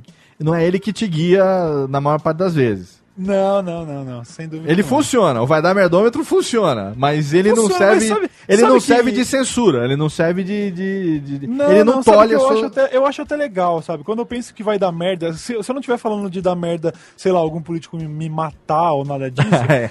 mas se eu estiver pensando em algo que pode dar merda, eu acho até bacana. Você sabe, fala cara? Eu alguma sempre- coisa, vem o FBI, invade a sua casa pela janela, assim, né, cara? É, então não, eu, eu só tenho medo realmente de, de, de ser morto qualquer hora. Não é nem medo, sabe? Porque eu falo merda mesmo. Às vezes eu, eu, eu mexo com, com gente que pode me fazer mal de verdade. Sim. Mas é, eu acho até legal quando eu penso, puta, isso aqui já pensou que legal. Eu vou falar agora mal dessa cantora, dessa, dessa personalidade, e essa- esse cara vai me processar. Legal, cara, legal mesmo, entendeu? Porque eu, bom, acho que as músicas até que eu sugeri, os raps e tal, é, eu lembro muito do Eminem, que tipo foi processado até pela mãe. E eu acho isso muito, muito do caralho, entendeu? É, Eu acho que se vo- você não se deixar. Você não deixar sua mensagem, sabe, ser censurada por medo da- das consequências, eu acho isso muito bom, entendeu? Acho legal poder fazer isso, entendeu? Você tocou num ponto que. é, eu, eu, eu não ia falar, mas eu vou falar. eu não ia falar, mas eu vou falar. Você tocou no assunto que é inevitável. É, não salvo, banguela, né? Galera que trabalha na internet, galera que fala o que quer na internet, vira e mexe, toque, toque, toque, oficial de justiça, processinho na mão. Como é que isso é contigo? Eu tenho um processo atualmente que é do, do, do latino, cara. Ah, ainda tá essa porra? Sim, mas não, não, enfim, é porque realmente a Você justiça copiou brasileira música do latino? Que feio. já que pensou, feio. cara. Mas é por causa daquele lance ainda do vai tomar no cu lá? Sim, sim. Só que, na verdade, é, é aquilo lá desde então, entendeu? É a justiça brasileira, o negócio tá correndo. Mas é o único que você tomou até hoje? Sim, o único. Sério Eu, eu, eu, acho- eu fico até chateado, pra falar a verdade, cara. As pessoas não me levam Tem a uma, sério. tem uma tá inveja do Cid do caralho, né? cara? É, velho, o maluco tem 12, mano. Eu fico muito. Eu falo, falo, velho, eu acho muito mais legal do que, sei lá, os prêmios e o Pix dele são os processos. o velho. Rodrigo, o Rodrigo, o, o Banguela, o Rodrigo, o Jacaré Banguela recentemente foi viajar para os Estados Unidos para esquecer um pouco os processos que estão rolando aqui no Brasil, né? Pois é, cara. A galera não me leva a sério, não. Eu, eu eu já falei muita merda e não deu nada. Bom, que bom, né? O cara, continu- tenta, o cara tenta agredir, o cara tenta cavar, mas não rola.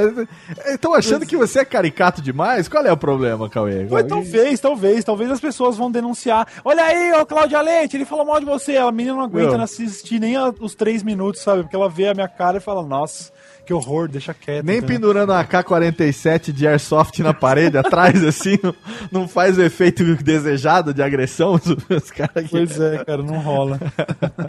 A vantagem da Cláudia Leite é que ela vai achar que você é companheiro de trabalho, né? Porque o Lulu Santos falava ao vivo no The Voice mal dela, do lado dela. Ela Ah. sorria e falava, Lulu, você é lindo. Ah, você é lindo. Muito bom. Meninos, vocês que também trabalham com internet, também fazem vídeo, pode fazer algumas perguntas nesse momento antes de eu cavar o nosso segundo bloco de melódias. Ah, eu tenho uma pergunta. É, como é que é o, a influência do seu público no seu trabalho? Desde sugestão de pauta, porque eu sei que você fala o que você quer, mas às vezes alguém te lembra um assunto que você quer falar. Né? Às vezes também de- dos amigos e tal. Se você já virou e falou, porra, vou falar disso porque é uma boa ideia, ou concordo com fulano que me deu a ideia bacana desse tema. Ah, o, o Giro de Quinta, principalmente, que é basicamente é, feito com, com notícias, eu recebo pra caramba, assim. Eu até, é, eventualmente, até posto nas redes sociais. Ô, galera, querem enviar sugestões pro Giro de Quinta? Deixa o e-mail lá e tal. Então, é basicamente assim, eu vou encontrando notícias durante a semana e separo, mas é meio, cara, 50% é sugestão da galera. As pautas do Desce a Letra já não, já é um negócio bem... Tanto que dessa letra, cara, eu tenho feito numa frequência meio baixa, assim. Eu faço às vezes um por mês, sabe? Porque é só inspiração mesmo. Foi o que aconteceu nesse caso do rolezinho. Eu vi todo mundo falando a respeito e eu achei que eu tinha um pouco mais a falar para falar a respeito e soltei. Tem muito assunto que eu vi que eu vejo que daria vídeo, a galera sugere, eu penso que é boa ideia. Mas se não bater aquela inspiração, não vai sair, entendeu? Então, mas então dessa falei letra merda. é meu mesmo, entendeu? Então eu falei merda, porque eu falei negócio de periodicidade, então você não tem uma periodicidade, tipo vídeo quinzenal, semanal. Não, então, tem. O, o giro de quinta não O giro, sim, O giro- quinta sim, o giro, mas o desce a letra não é periódico, então ele vem o, quando gi- dá. então, o Desce a Letra, na teoria, sairia toda segunda-feira, mas, assim, nos últimos meses, é, eu, eu me forcei a não, não fazer. assim. Casamento, filhão, casamento. Isso chama casamento, sem velho. É casório, é mulher em casa. É. Hoje em dia você faz mais o que você não fazia, fazia vídeo, agora você não tem mais coisa pra fazer, cara. É o paradoxo, né? É o eu consegui paradoxo. casar porque fazia vídeo, agora não consegui fazer vídeo porque casei, né? Em compensação, né? Você tá fazendo muita coisa. Mano, tá bem, excelente. Pizza, você que tem o Fora do Sério, que é um dos canais mais é, resolutos, Periódicos, resolutos do, fe- do, do YouTube, você que já entrevistou o Bigman, você que nunca edita nem não, não publica um vídeo há meses. Você tem pergunta pra fazer? A, a peridiosidade. Peridiosidade. Nem. Peridiosidade. Você, vou, vou- vou- eu vou jogar mais bosta ainda no ventilador. Você que já fez uma, um, um vídeo de merchan pro Subway e teve a pachorra de contratar o Vitinho pra imitar o Galvão Bueno nesse vídeo. Olha a qualidade das coisas que tem nesse Fora do Sério. Agora sim, você tem pergunta pra fazer, Cauê? Só, só uma coisa. Sabe qual foi o pagamento dele, do Vitinho? Deve ter sido aquele lanche mais fubeca que tem lá no. Exatamente, um sanduíche, Vitinho, tá de parabéns. E foi o do dia, né? Foi. 6,95. Foi do dia, foi do dia. E, e não teve direito a refrigerante, viu? Olha que filha da puta. Mas e aí, pergunta, tem ou não tem? Ó, Caio, eu, eu vou te dar uma alfinetada, meu querido. Olha aí. N- Não é bem uma alfinetada, mas quando você foi chamado. Chegou o Ronaldo Esper, vai lá, continua. Quando você foi chamado pra fazer aquela matéria do pânico, pra confrontar, entre aspas, o Ah, latino, o latino. eu tava esperando que você fosse o Cauê Moura. Ah, você acha que ele deu uma regada? Você deu uma regada Ah, legal. Eu entendi. quero saber se alguma coisa foi cortada na edição. É, porque o Ou- pânico faz mágica, né? É, grava uma hora, coloca. Se foi tudo combinado, né?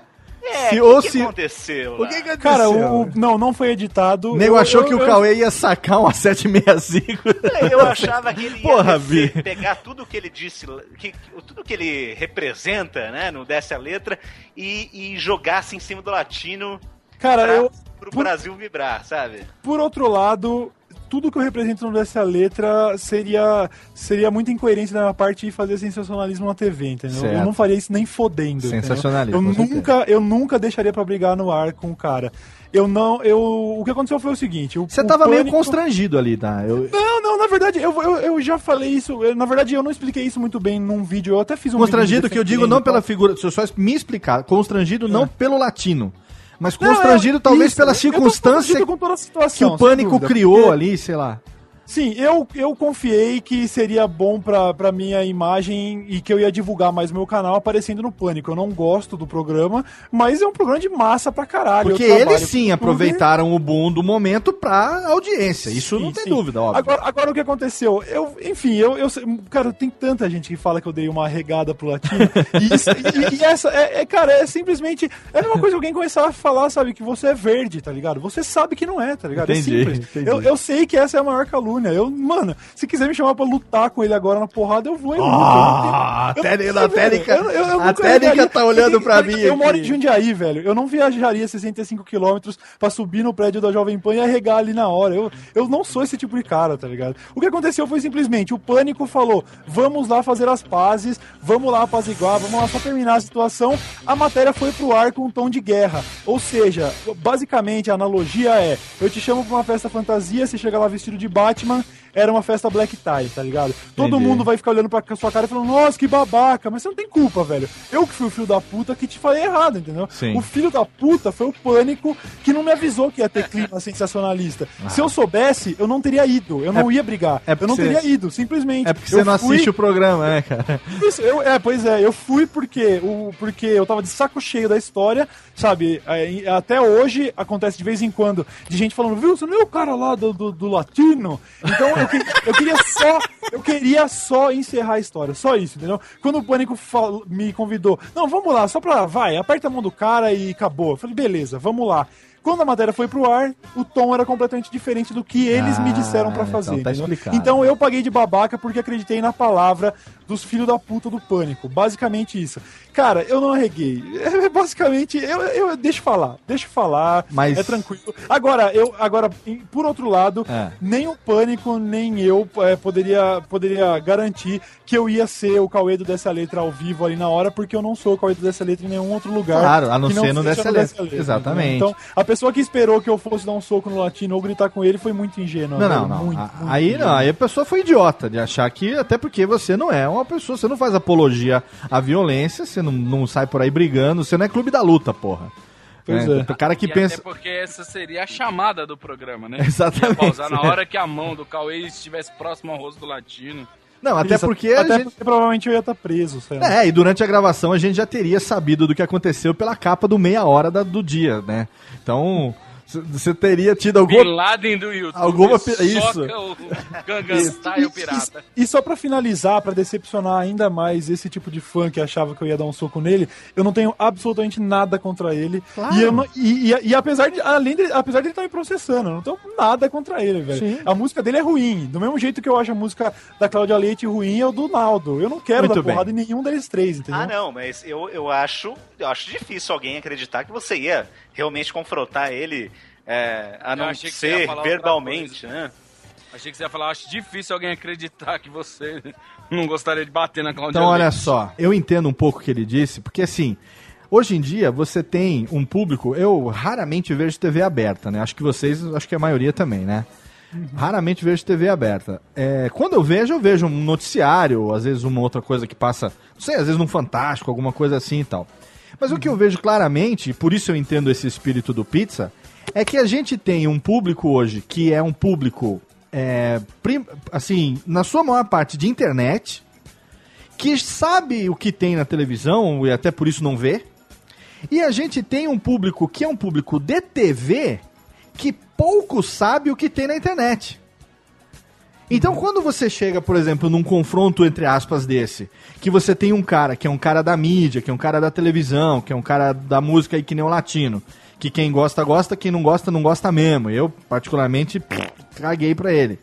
E você vê um cara como você, por exemplo, que tá chegando lá, claramente quem é da internet veste a camisa da internet e ficou aqui do outro lado, Cauê, Cauê, Cauê, achando que fosse, entendeu? Praticamente um confronto de internet versus é, mainstream, entendeu? Sim. Afinal de contas, todos nós torcemos pro Tato no busão, né? cara? Exatamente, todos nós torcemos pro Tato no busão do Brasil. Então, quando alguém da internet aparece na televisão, é a mesma coisa que aquela sensação que a gente tem, sabe? De uma notícia que a gente já tá comentando nas redes sociais há 4, 5 dias, de repente ela vira a pauta do Fantástico no domingo.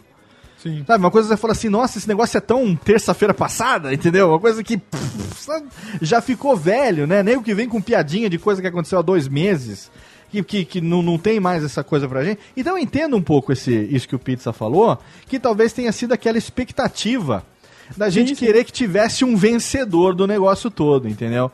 E quando na verdade não tem, né? Quem ganhou, no, final das contas, quem ganhou foi o Pânico pela audiência que teve com essa brincadeira é. toda, né? Pois é. Não, E pra mim, pra... provavelmente, eles não fizeram isso só com o Cauê, né? Eles devem fazer isso com uma porção Fazem, gente. não, né? fazem direto, fazem direto. Vira... E hoje em dia a internet tá pautando as outras mídias, né, cara? Uhum. A internet tá pautando jornal, mídia impressa, a internet tá pautando televisão direto. Então, se você vê, eu, eu trabalho em casa, o escritório hoje fica em casa, então eu fico aqui no, no- no- quarto fechado, no escritório, que é um quarto só pra eu trabalhar, é, que serve de escritório barra estúdio, né? Só que eu tô em, tem a família em casa, então ali abrindo a porta tem três filhos, tem mulher, tem faxineira, tem tudo. Então, pô, de vez em quando tem que sair um pouco daqui, tomar uma água, enfim, comer alguma coisinha e tal, saio. Aí às vezes a Luciana tá dando uma lá pro bebê, alguma coisa, e vendo aqueles programas da tarde, sabe? Tipo, é, Mama Busqueta, ah, não sei quem, esses programas que passam na, na, na tarde, assim. Porque os meninos ficam praticamente no Netflix, jogam videogame, desce pra, pra andar de bicicleta e tal. A Luciana faz os negócios dela aqui de culinária, quando ela vai dar de mamar pro neném, ela deita na cama, liga a televisão, qualquer coisa que tá passando e fica lá. Sabe que negócio pra não ficar em silêncio? 100% das pautas, né, se dá uma parada ali pra, pra ver o que tá acontecendo ali, 100% do que nego fala hoje é, cara, ou o que tá acontecendo nos outros canais, obviamente, ou é a internet. Não tem outra fonte, cara. Sim. Não tem outra Ou às fonte. vezes é o que a internet está falando dos outros canais, como a cobertura do Paparazzi, né? Que sai no Exa- site da G1 sobre a novela. Exatamente. É surreal isso. Exatamente, exatamente. Ô, Cauê, me diz um negócio. De tudo que você faz, de todas as atrações, eu tô falando do, do, do canal, do- dos vídeos, tá? De tudo que você faz, o que é que te dá mais tesão de fazer? O que, que você, quando faz, quando você termina, assim, mesmo com todo o trabalho de gravação, de edição e o caralho e tal, quando você vê o produto lá pronto, você fala assim, puta, ficou foda, era isso que eu queria. Cara, as últimas experiências que eu tive fazendo os musicais, que são sobre temas sérios, que eu sei que não tem potencial nenhum pra viralizar, que, que não vai chamar a atenção de muita gente, nem nada, sabe? O último que eu fiz, que também. Não, eu, ia dizer que pouca gente viu, é sacanagem. Tem 700 mil acessos. Mas é. Enfim, perto de outros musicais que eu faria, que, se- que seriam engraçados, que teriam milhões, né? Mas. é, que é um musical chamado Pedrada. Cara, eu gosto pra caralho de fazer isso, sabe? O meu, meu plano é pra um futuro próximo, sei lá, fazer um, um CD pra soltar online, de, pra download de graça e tal. Porque eu gosto de- muito de brincar disso, cara. Esse lance de escrever letra e gravar é um negócio que eu comecei fazendo total, assim, sem experiência nenhuma, sem, de brincadeira. Ainda não manjo quase porra nenhuma, mas eu me divirto muito fazendo, cara, muito, assim. O, o Giro de Quinto e Desce a Letra já virou trabalho há algum tempo, no sentido de que se eu pudesse parar, se me dessem a grana pra eu parar, eu parava, entendeu? Entendi, Porque entendi. eu gosto de fazer, mas eu gostaria mais de ficar jogando videogame, entendeu? Entendi. Mas os musicais não, cara. Os musicais às vezes eu faço por pura vontade mesmo, é total de inspiração, assim. Foram poucos até, até hoje, em 10, em 4, quatro anos foram acho que uns 10, então nada muito. É, é muito esporádico, mas isso eu me divirto, cara, pra caralho. E a pergunta inversa agora: o que é que você tem um puta tesão que você gostaria de fazer, mas ainda não rolou? Ou, ou você tá planejando, ainda não. Claro, se for alguma coisa que não possa falar, tudo bem, mas. Tem alguma coisa que você fala, puta, eu queria muito ter feito tal coisa, mas até agora não deu. Caralho. Não, cara, na verdade eu gostava. Eu, eu, a gente já tentou ressuscitar o Cozinha Hardcore algumas vezes, mas talvez até por causa dessa minha incompetência em- em profissional de formar uma equipe e tudo mais, ele não tenha voltado. Mas se eu tivesse, sabe, uma estrutura legal, eu gostaria muito de voltar a fazer. Eu acho que a gente tá perdendo tempo em não fazer, principalmente vendo que existe todo um cenário de culinária no YouTube. Aham. Eu sou, sou admirador e consumidor desse tipo de coisa pra caralho e gostaria de estar fazendo também. Não tô fazendo por pura incompetência, mas existem papos avançados aí quanto ao retorno do Cozinha Hardcore. Olha Vamos aí. ver se rola no futuro breve. Você já deve ter tido proposta de networks pra você entrar pra alguma, obviamente. Já deve Sim, ter nego, sim. já deve ter falado. Talvez o Felipe já deve ter convidado você pra ir lá pra Paramaker. Não sei se o Jovem Nerd já convidou você pra Amazing Pixel e etc e tal. é uma coisa que te faz você pensar sobre esse aspecto, algo que é, te daria um suporte que você reconheceu há dois blocos atrás, não que isso seja um problema, mas que você mesmo disse, que é uma parada que você não está muito ligado em fazer, essa coisa de monetizar é, via agência, patrocínio, vender merchan e tal, não sei o que tem, é, pensando na, na, na, na- na subsistência do canal, na, longevidade comercial do canal, ou é uma coisa que não te, sabe, não, não- eu quero ficar como eu tô, roots, entre aspas, mas enfim, eu quero seguir esse meu estilo, by myself, como é que é? Não, eu acho que eu ainda tenho muita coisa pra produzir pro YouTube que pode ser feito com estrutura, com profissionalismo, sem dúvida. O Desce a Letra, o formato atual, eu não pretendo envolver mais ninguém, nem crescer equipe, nem nada. Certo. Mas, é, enfim, quando a Paramaker foi criada, é, eu, eu faço parte do primeiro grupo da, da galera que entrou já pra Paramaker. Aham. Eu, é, era um grupo de, acho que cinco canais, eu, o Marcos Castro, a Kéfera, o... quem mais, cara? O Pablo Peixoto com cinco, cinco... Como é o nome mesmo? Quatro coisas, Quatro né? coisas. É, e eu não me lembro quem mais, mas enfim, eu tô lá na network, mas é é uma relação meio tranquila, eu nunca pedi nada pros caras, nem nada, é mais, é uma, mais uma relação de suporte técnico do que qualquer outra coisa. E quando a Jovem Nerd criou a Amazing Pixel, eu fiquei torcendo, falei, mano, me convida a fazer qualquer coisa que eu vou, porque eu achei que era, o- era, era o conceito, é um conceito do caralho, Sim. sabe, de ter alguém enfim, de terceirizar essa parte que eu simplesmente não tenho, né? Sim. A parte profissional, comercial, de estrutura e produção. Então, sabe, eu fiquei torcendo. Falei, caralho, alguém da Amazing Pixel tinha que falar comigo, porra. Mas por enquanto não rola nada. Enfim, Opa! Opa, pera aí, deixa eu ver aqui, abre o Twitter, DM, arroba Jovem Nerd. Mas é uma coisa que você não quer perder. Que, assim, o que dá pra entender, o que a gente percebe conhecendo você também, que uma coisa que você não quer perder é a sua identidade e a liberdade de falar o que você quer, né, cara?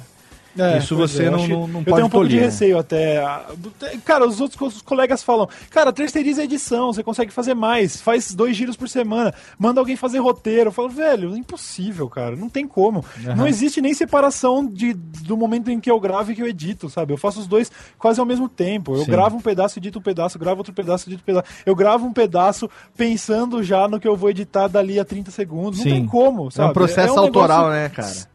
É Mas, ô, negócio Cauê, a 100% questão, a questão que você fala de é, equipe, porque tem aquela coisa, né, de, de tanto de organização, tem muita gente que não consegue se organizar para montar uma equipe, montar um plano, um plano de estratégia, um plano de gravação, um plano de produção.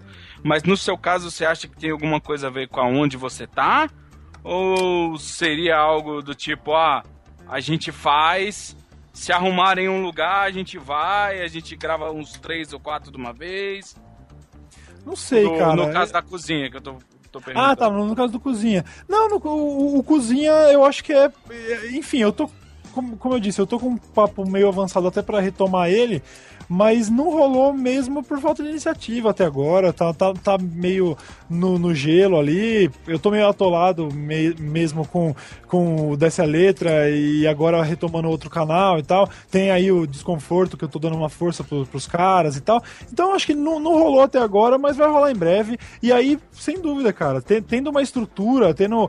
Cara, se tivesse hoje alguém que filmasse e editasse a parada e, e- e uma estrutura pra gente gravar, já era. O cozinha tinha voltado. Se eu não tivesse que botar a mão na massa de fato, pudesse só apresentar, Aham. ele tava aí bombando, entendeu?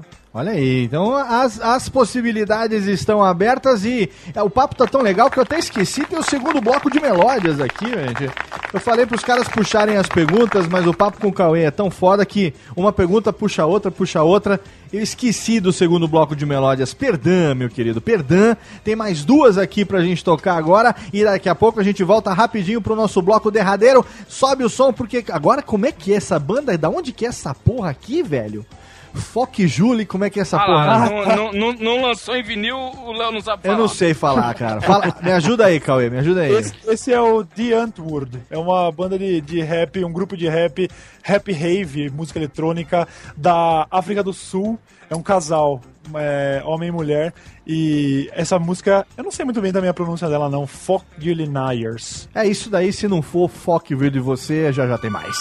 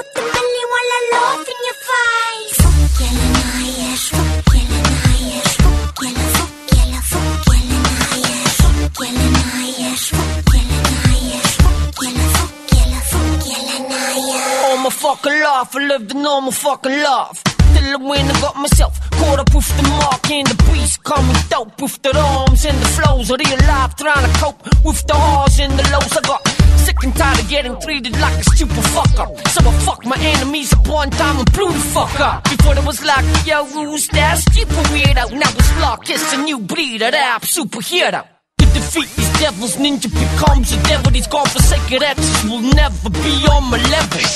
Fuck you and your whole crew. I got you stressing, double guessing, cause I won't do what I'm supposed to. I don't know you, puppy say hello to my little two friends. I'm telling you, and I told you. What? Try to speak, but your tongue's frozen. In South Africa, I sleep with both my eyes open.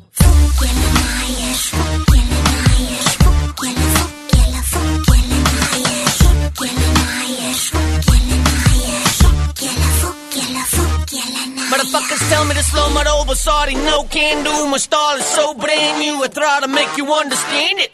I'm here to steal the fucking show, cause baby, I'm a bandit. Now you're standing looking at me like the aliens have landed. Oh, hail the great walk ninja. Every boost with the phone wants to take my picture. Ninja! Yes, I dig that out. Is it real? No, it's just a big black joke. When dealing with an idiot, there's rarely nothing you can say. Next time you ask me, is it real? I'm gonna punch you in the face to help you feel me. Bitch, I get paid to be funky. Be nice, so I'm gonna change to be ugly. I'm deaf, lucky young, you have. Oh yeah. Made my enemies live long so they can see me progress. Put the pedal to the metal and I'm scorching my tires. Middle finger in the air, yeah. Fuck you, Lanaya.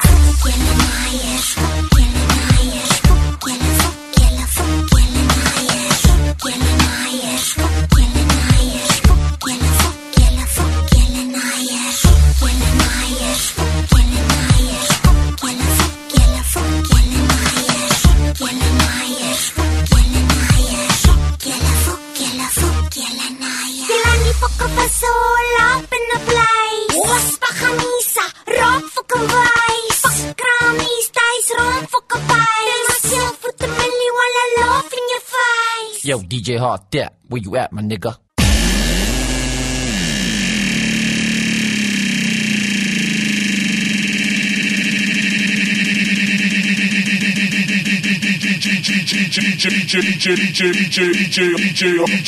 DJ Art Deck will fuck you in the ass. DJ Art Deck will fuck you in the ass. DJ Art Deck will fuck you in the ass. Fuck you in the ass, you punk ass white boy. DJ Art Deck will fuck you in the ass. DJ Art Deck will fuck you in the ass. DJ Art Deck will fuck you in the ass.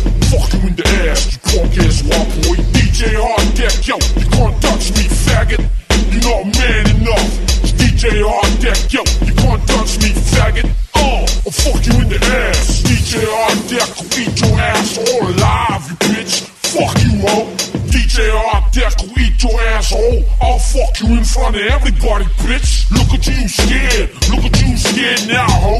Oh, you scared of a real man. Look at you scared. It's DJ Art Deck, bitch. I'll fuck it till you love me, faggot. I'll fuck it till you love me. Fuck it till you love me. Fuck it till you, fuck it till you, fuck it till you love me. I'll fuck it till you love me. I'll fuck it till you love me. You can't last two minutes of my world, bitch.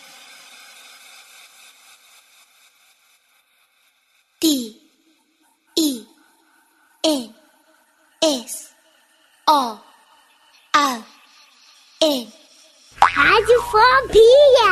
Radiofobia! Música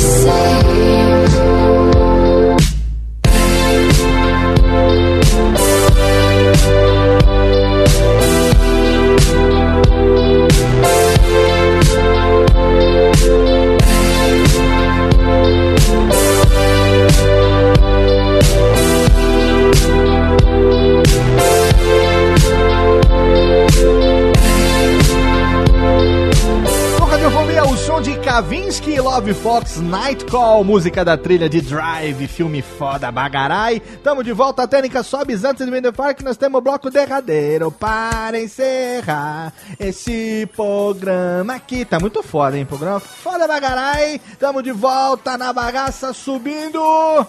Um, dois, três, na, na, let's go tonight. Tana, tana. Ô, Cauê, você também se amarra na- nas músicas mais velhas, assim? Uns disco music, umas paradas assim? Não que você. Eu não consigo te ver dançando disco na discoteca. Eu não consigo ver ele dançando. É, não, eu acho que sim, cara. Assim, um, um- um metal, assim, uma coisa assim mais. Né? Não dança? Você não dança, Cauê? Cara, eu não sou muito de dançar, não, viu? É mesmo? É, acho que não, acho que não é muito minha Nem vibe. de ficar não. balançando a cabeça, assim? já, já, Ah, não. sim, ah, sim, ah, sim. Se você for considerar headbang, E beleza. headbang também é dança, pô, né? Pode também, ser, pode também tá ser. valendo, também tá valendo. Por que não? Mas teve aqui umas músicas que com certeza os fãs de Cauê Moura sentiram a identidade dele nessas músicas que a gente tocou nesse programa de hoje, que chega aos seus momentos derradeiros, juntamente com Carlos Vivacqua, com o Malfátio e com o meu querido Rafael O Pizza. E agora eu quero perguntar para você, nesse ano de 2014, que ainda tá no comecinho, se tem alguma coisa aí pra adiantar de projeto, coisas bacanas aí que você que você já tá pensando em fazer, ou se o foco esse ano vai ser mais mesmo na vida na vida pessoal e vai manter aí a atração com a regularidade que tem, enfim, da maneira como a gente já conversou agora. Tem alguma coisa que o seu que o seu público pode esperar aí de diferentão pra 2014 ou por enquanto tá tá tudo suavão? Cara, posso, pode esperar que eu vou continuar fazendo o giro dessa letra. Eu sei que tem bastante gente que curte, acompanha, e eu ainda me divirto muito fazendo, então isso com certeza tem uma longevidade. Quero conseguir emagrecer pra conseguir voltar com a cozinha hardcore e engordar tudo de novo. Basicamente é isso. Aí sim, jogar muito videogame. Ah, sem dúvida. O que, que você tá jogando hoje? Vamos lá, recomendações de videogame. Aproveitar que a gente tem aqui a Cidade Gamer, né? Tem aqui meu querido Vivaco aí também, Malfátio. Os homens que, que suam, que respiram game no seu dia a dia. É, recomendações de game por Cauê Moura nesse momento. Cara, eu tô completamente viciado em NBA 2K14. É eu mesmo? tenho jogado muito, velho. Eu, eu adoro esse jogo. É, tenho, eu tenho acompanhado muito NBA ultimamente. Eu, é, Aham. eu me desliguei completamente de assistir futebol já faz algum tempo. Fico só em- entre MMA e, e- e NBA. UFC, UFC e NBA, basicamente. Então, cara, no mais tá difícil. Eu não tô jogando mais nada. Eu não jogo nem Battlefield, que eu, cara, foi o jogo praticamente que eu mais joguei. Eu nem isso eu jogo mais. Eu só tenho jogado NBA sempre que dá. Eu peguei o Play 4 e só jogo NBA. Você não é da turma do NFL, você é da NBA. Total NBA. Que tem a galerinha aí da internet que é os fãs de NFL, né? O pessoal que. Pois é, não, quando, chegar a hora do Super Bowl eu vou até assistir, É, mas Super eu, Bowl, só- sim, ah, né? cara, só não sou muito fã não, assim. Eu gosto muito da NBA mesmo. É tipo, sei lá, o Brasil jogando na Copa a gente vê, mas campeonatinho. É, É, então, a gente caiu num ponto aí, né? Brasil jogando na Copa, a galera vê. Eu, eu mesmo cago pra Ah, cagou. né? Entendi. É, eu, eu, eu não gosto de futebol. Eu tenho, eu tive, eu tive a felicidade de ter primos e tios extremamente chatos. Os caras, assim, né, filha da puta mesmo no que se refere à questão futebolística. E eu sempre me senti um bosta quando era criança, porque eu não sabia quem era a seleção de 1982, quem tinha feito gol em quem na final do campeonato é, whatever do ano não sei de quem, no estádio Pacaembu Canha, não sabe? Então eu me sentia um bosta. Aí hoje como adulto, cara, eu tenho a honra de dizer que meus filhos nunca viram um jogo de futebol na vida, cara. Isso é legal. E eles não viram porque não legal. tem exemplo em casa, não é porque eu não, não- porque eu não proíbo, não. Se eles quiserem ver e, e- e gostar de ver, vai poder fazer o que quiser, tá ligado? Pode ver. Mas como eles não têm o exemplo em casa, não, não, eles falam que são corintianos só para meu pai não ficar triste, né? Pra não deserdar os netos das dívidas depois, quando morrer. Então ele fala que é corintiano, o vô fica feliz. Agora, velho, não me pergunte quem é o nome, quem é o técnico, não me pergunte. Cara, eu só sei de uma coisa: que Copa do Mundo vai dar merda, mas vai dar merda, só isso que eu sei. a única Tomara, coisa que eu sei tô que vai dar uma merda do caralho. Agora, né, do resto tá tudo certo. Do resto, do resto Tirando isso. Eu vi um vídeo, você falou um negócio de Battlefield e tal. Eu vi um vídeo, eu não me lembro agora, não tava encontrando pra, pra falar aqui. Um vídeo seu recente que você tava. Era era um vídeo de batalha, você tava dando uns headshot nos caras lá. Que, que vídeo que era esse? Você lembra, não? Cara, eu tenho uma série de vídeos de Battlefield lá no mas será que é do. Battlefield 4? Você chegou a jogar Battlefield 4 ou não? Joguei, joguei. Cheguei a fazer acho que uns, uns três vídeos sobre Eu- Você BF4. tava, que você faz, você vai jogando e vai narrando, falando, puta que pariu, tomei um headshot aqui, não sei o que tem. Sim, sei, sim. sei que achei O- engraçado. O, o canal de videogame nasceu por causa de Battlefield, basicamente. Eu achei muito engraçado, cara. Você começou a tomar. E, e jogando. Você tá jogando multiplayer, né? Sim. E jogar multiplayer, esse tipo de jogo, é foda pra quem é. para quem não é assim.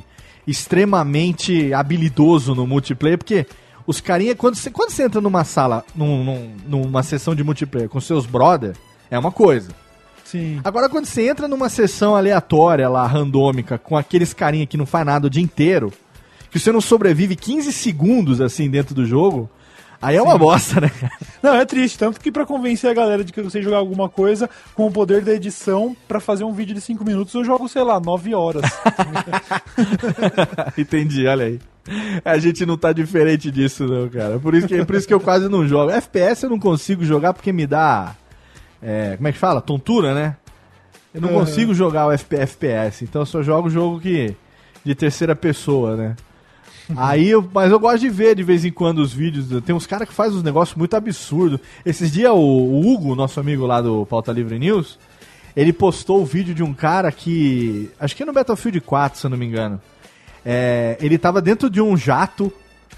Aí ele pegou. O que, que foi que ele fez, gente? Ele ejetou, Isso. matou um helicóptero e, E caiu, caiu, em cima no do jato de novo. tava caindo. Isso. Sim, sim, tô cara, ligado. que que é isso, mano? Que que é isso, cara? É, achava pois que é. era bug. Ele falou: não, não, o cara fez isso mesmo.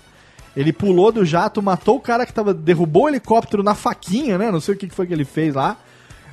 Na mão.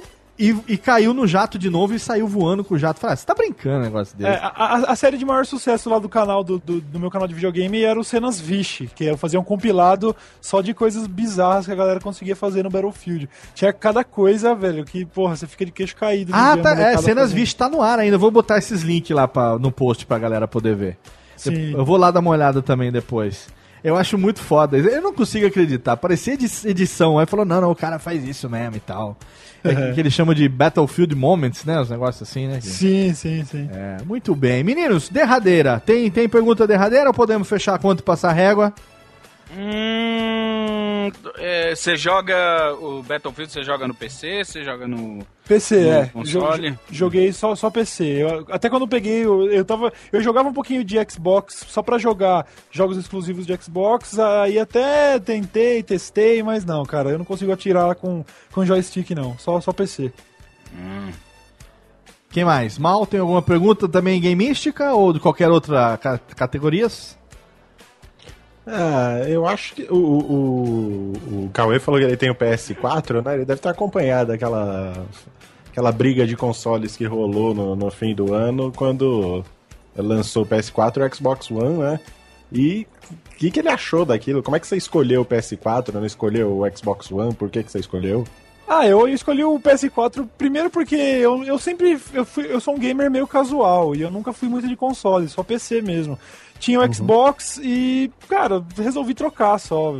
Sei lá, não teve nenhum grande motivo. Eu tava vendo exclusivos e tal e achei mais legal a- até a, a política da, da, da Sony, de jogos usados e tal. Eu achei mais legal, enfim. Uhum. E acompanhei a briga, achei do caralho e, e, não, e não paguei os 4 mil reais que eles estavam cobrando, não. Consegui, con- Ah, é consegui, absurdo. consegui o contato da gringa. Aí Pô, você tinha que ter comprado, cara, porque aí com o aumento de vendas ia baixar o preço pra nós. Ah, que tá vai bom. Parcelar nas Casas Bahia. Pois é. E você, pizza? Já que eu não sou da cidade gay, Gamer. É. É, em relação, o Cauê, em relação às vinhetas novas, foi porque você perdeu aquelas vinhetas antigas mesmo ou, ou foi só jogada de marketing? Cara, eu perdi a vinheta de transição de verdade, assim. Eu- é porque, na verdade, todo mundo falou, ué, pega de algum vídeo do YouTube, mas o, o lance é que ela tinha uma entrada e saída com chroma key, né? Era Sim. transparência. Não tinha como eu recortar, eu teria que recortar frame a frame de um vídeo, entendeu? Sim. Então eu aproveitei a deixa, aproveitei ano novo e falei, ah, foda-se, vamos trocar a vinheta. E aí tro- troquei de tudo. Mas não era brincadeira, não. Eu perdi a vinheta de transição quando eu formatei o computador e esqueci de backup-la. Caça. Ah, agora, Léo. Puta, foi- Agora, eu vou até pedir desculpas pro Viváqua. É. Porque se um cara do calibre de Cauê Moura pode perder uma vinheta, eu vou perdoar o Viváqua que no fim do ano perdeu tudo Nossa. da Cidade Gamer, de vinheta, de podcast, de vídeo. Ai, meu Deus do céu, eu tenho um cagaço com isso, vocês não têm ideia. Amanhã tá chegando o meu HD novo aqui pra fazer backup de tudo, velho. Não, eu perdi o do backup. velho. Você perdi per- o do backup. Você perdeu o do backup também? Essa semana eu perdi o do PC. Olha aí, Então, que assim, bonito. E aí? Obrigado, Cauê, você diminuiu meu peso. Mas foi tudo? Não- você não tem nada mais?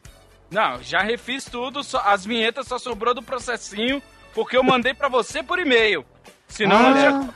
Vivaco, a, a culpa pode ter diminuído, mas o seu peso. Meu Deus, É cara, que difícil, bosta. Cara, Ah, e- Ah, e diminuiu só- porque eu suei frio por dois dias. E só pra piorar a situação, eu tava aqui dizendo como eu sou um exemplo de falta de profissionalismo. Então eu Nossa. acho que isso não te consola muito, não. Você é, É, um péssimo profissional um péssimo profissional. Não, você é um exemplo, eu tô seguindo. Que, Ah, que então. Que legal. Ô, Vivaco, aquela proposta de trabalhar na Radiofobia Podcast Multimídia e tal, a gente vamos renegociar isso aí. Porque.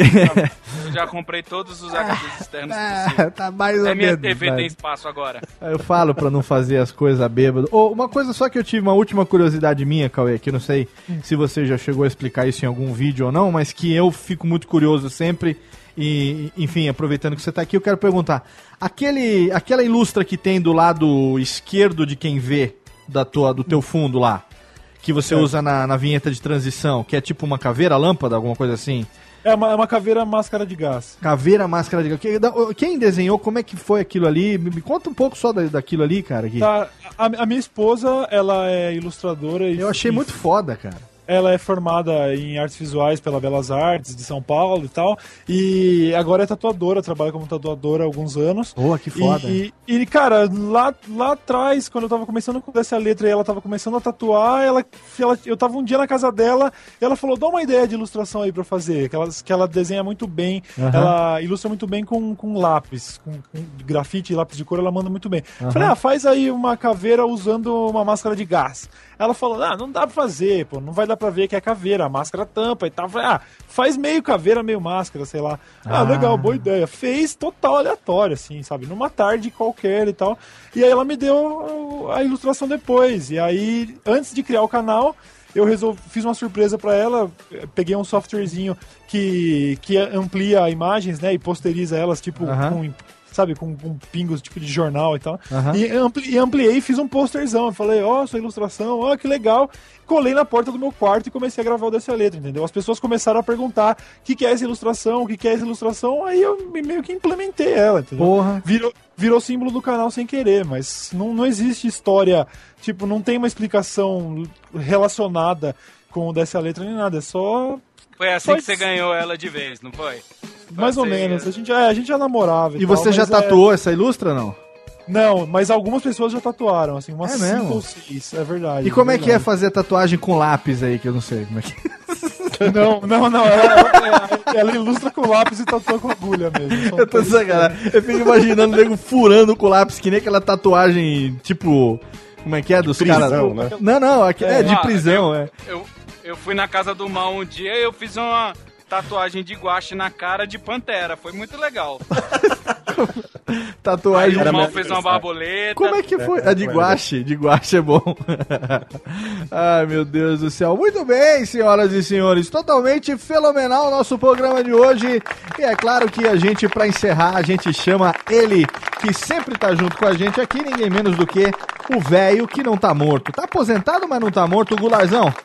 Cola aqui, nego, cola aqui porque a gente tá chegando ao final de mais um programa totalmente fenomenal, mais um Radiofobia pra você que nos acompanha em radiofobia.com.br. Começando aqui o ano em alto astral com convidados do mais alto garbo e elegância, Técnicales. A gente teve a presença dele, ninguém menos do que meu amigo Carlos Alberto Oliveira da Silva and Vivaco, direto de Cidade Gamer. Obrigado, Vivaco, meu querido. Que é isso? Você me chama pra gravar com o Cauê Moura e me agradece? Claro, Bom. agradeço você Bom. pela parceria, pela presença, por estarmos mais um ano juntos nesse mês de fevereiro que nós celebramos cinco anos de radiofobia, meu amigo. Exatamente, técnica, cadê? Eu quero criançada, eu quero alegria, todo mundo aqui, abre a porta. Aê! Cinco anos de radiofobia, meu velho. Mais mais palma, muito mais palmas eu quero. Aê! Eu quero mais palmas. Ai, meu Deus, só de pensar que eu tô há cinco anos fazendo essa porra me dá uma dor no coração, velho. Você viu que todos os filhos do Léo gritaram ao mesmo tempo. Todos, ali, né? todos os 512, né? Os meus, os do Guanabara, todos os meninos aqui gritando. Mas Vivaco, é muito bom em cinco anos ter conhecido você e ter você aqui na nossa equipe, ficha, nossa equipe, você como meu braço esquerdo. É muito bom ter você aqui comigo. Obrigado, Graças viu? a Deus eu esqueço, você não é canhoto, então não, Exatamente. eu não me meto em muita furada, né? Cidade Gamer, como sempre, mantendo o padrão. Exatamente. Cidade Gamer mantendo o padrão. Tutu de Minas de volta. De volta, Tutu. youtube.com barra Tutu de Minas com... Divulgando virais inúteis da internet, pronto para derrubar Cauê Moura e confrontá-lo no pânico na Band agora. Exatamente, exatamente. Mais uma briga. Eu quero ver o tubarão comendo a mão do Cauê.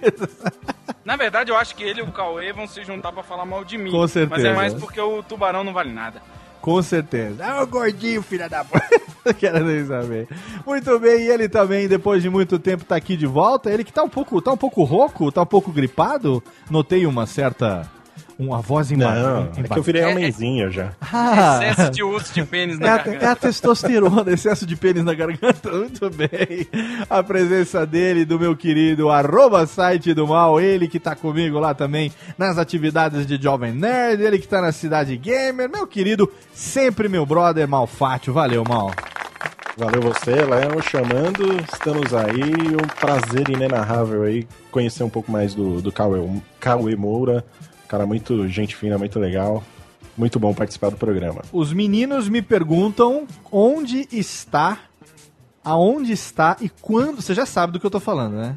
Sei, exatamente. A resposta eu já sei que eu vou dar Aonde também. está e quando é que teremos de volta Mineiro Cast?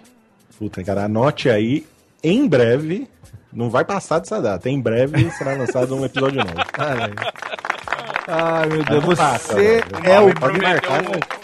O Mal me prometeu um rim de transplante, ele tá com essa em breve desde Eu vou te falar um 2007. negócio. É, desse em breve do mal eu conheço bem como é que é. Ó, os meninos, sempre que vão jogar videogame, eles começam jogando qualquer jogo que eles gostam e terminam a jogatina jogando Minecraft. O Leone, se não tiver aquela caneca do Creeper que você deu pra ele de presente, ele não toma café. Café da manhã.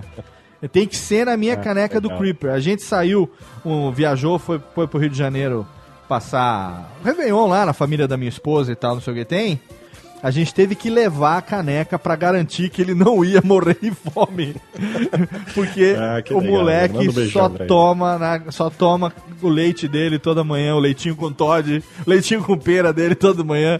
Ele só toma na caneca do Creeper, a caneca do mau jogador. Muito obrigado. Ah, querido. muito legal. Valeu, Léo. Um abração. E também diretamente de São Carlos, a presença do homem que sabe secar o tomate como ninguém, o querido Rafael, o meu pizzaiolo. Valeu, pizzaiolo. Oh, eu agradeço. Que tô muito contente aqui daqui com, o integrante da Al-Qaeda presente. é, eu vou tomar cuidado agora com, com a Lei Dickman daqui pra frente. Estamos de olho nas nossas máquinas. Exatamente. Cuidado com a NSA, né? Cuidado. Cuidado com a sopa, pipa, vão voltar a qualquer momento aí. A pipa do vovô que não sobe mais. É, muito bem. Ai, a pipa do vovô caiu. Não sobe mesmo. Ai, ai. E o que, que você quer falar? Alguma coisa? Tem merchan aí de fora do sério? Ah. Apesar de não ter atração? Vai ter Se algum alguém merchan? quiser entrar naquela porcaria, acessa lá youtube.com barra fora do sério TV. É, a última coisa que tem lá é a entrevista do Bickman, né? E eu acho que vai continuar para daqui a alguns meses. Tá em preto e branco e o Lester tava vivo, né? E o, Le- é, o Bickman era- tinha 40 anos, né? Hoje tem Cê- 212. Você fala que vai continuar sendo a última coisa. É, eu acho que daqui a pouquinho, daqui a uns três meses, aparece coisa nova, viu? então, vamos aguardar. Vamos aguardar. E fora do sério, olha, você tem, tem agora, já tem aí relatos que podem te indicar o caminho do sucesso. Oh, eu tô esperando. Porque como a gente falou, aí, como a gente falou aqui antes, de, antes da gravação, o seu canal é o canal que está fadado ao sucesso. Próxima entrevista dele vai ser com o Nino, do Castelo Ratimbom. Exatamente. Vai pegar essas, essas grandes personalidades da TV Cultura. Vai ser praticamente 90. o Radiofobia do YouTube, né? Ele já tá, ele já tá ensaiando a entrevista com o Pingu, né? Pocoyo, Pocoyo daqui a Não, pouco. o próximo é especial Gloob Gloob. Gloob Gloob, o Tintim também, Pocoyo, muito bom. E ele teve aqui, nosso convidado de hoje, com muita generosidade, muita paciência, pra ouvir esses malucos e contar um pouco mais da sua história. Você aí que é fã, ficou sabendo de algumas coisas que talvez você não soubesse. E a gente teve um papo muito agradável com o meu querido amigo Cauê Moura. Valeu, Cauê! Valeu vocês aí pelo convite, muito feliz em participar, achei que foi legal pra caramba. Desculpa por ter demorado tanto pra participar, né? Imagina, Porque, cara. caralho, foram meses e meses, mas finalmente rolou. E é isso aí, cara. Muito obrigado por tudo. Tamo junto. Se quiser agora, que é. Lógico que todos os links, como sempre, estão lá no post. Link do canal no YouTube, link do Twitter. é, tem fanpage também no, no Facebook, não tem? Tem, tem fanpage também. Mas passa aí, passa aí pra galera, enquanto a gente que a técnica gosta de soltar o. Olha lá, já soltou o ticlinzinho. É o facebook.com.br desce a letra. E, pô, convido a galera pra con- conferir especialmente o Olho do Tigre agora, porque quando o Olho do Tigre terminar, o Cozinha Hardcore volta. Então, pra quem for fã aí, pode acompanhar que vai ser uma saga bacana. Maravilha, maravilha e novidades em breve. Eu já tô desligando aqui a gravação e já tô mandando SMS pro Jovem Nerd, porque ele não pode perder essa oportunidade. É verdade, em breve, quando esse programa for pro ar, o, o Cozinha já vai ter fechado com a Amazing Pixel. Aí a gente sim. nunca conversou, mas vamos acreditar, beleza? Vamos acreditar, estamos na fé, estamos na fé. Valeu, Cauê, mais uma vez. Falou, valeu, Valeu. cara. Obrigado a você também, querido ouvinte, você desocupado que acompanha essa bagaça. Já sabe, radiofobia.com.br. Sena- senama- Semanalmente, toda quarta-feira tem um podcast lá pra você. A cada duas semanas tem um Radiofobia. Segundas-feiras também, a cada duas semanas, tem o Alotênica, pontualmente às 10 horas da manhã, te ensinando técnicas de produção de podcast. Também tem Radiofobia Classics. Também tem Almir Marques Entrevista. Ai, ai, vamos fazer cinco anos. que mais a gente vai inventar nessa bagaça? Não faço a menor ideia. Só sei que se você estiver aqui, a gente continua também. Já sabe, plante uma árvore. Não, plante um filho, leia um disco, grave um filho. E... Ah, reverb foi muito alto, técnica. Tchau! Vai, maestro! Tchau!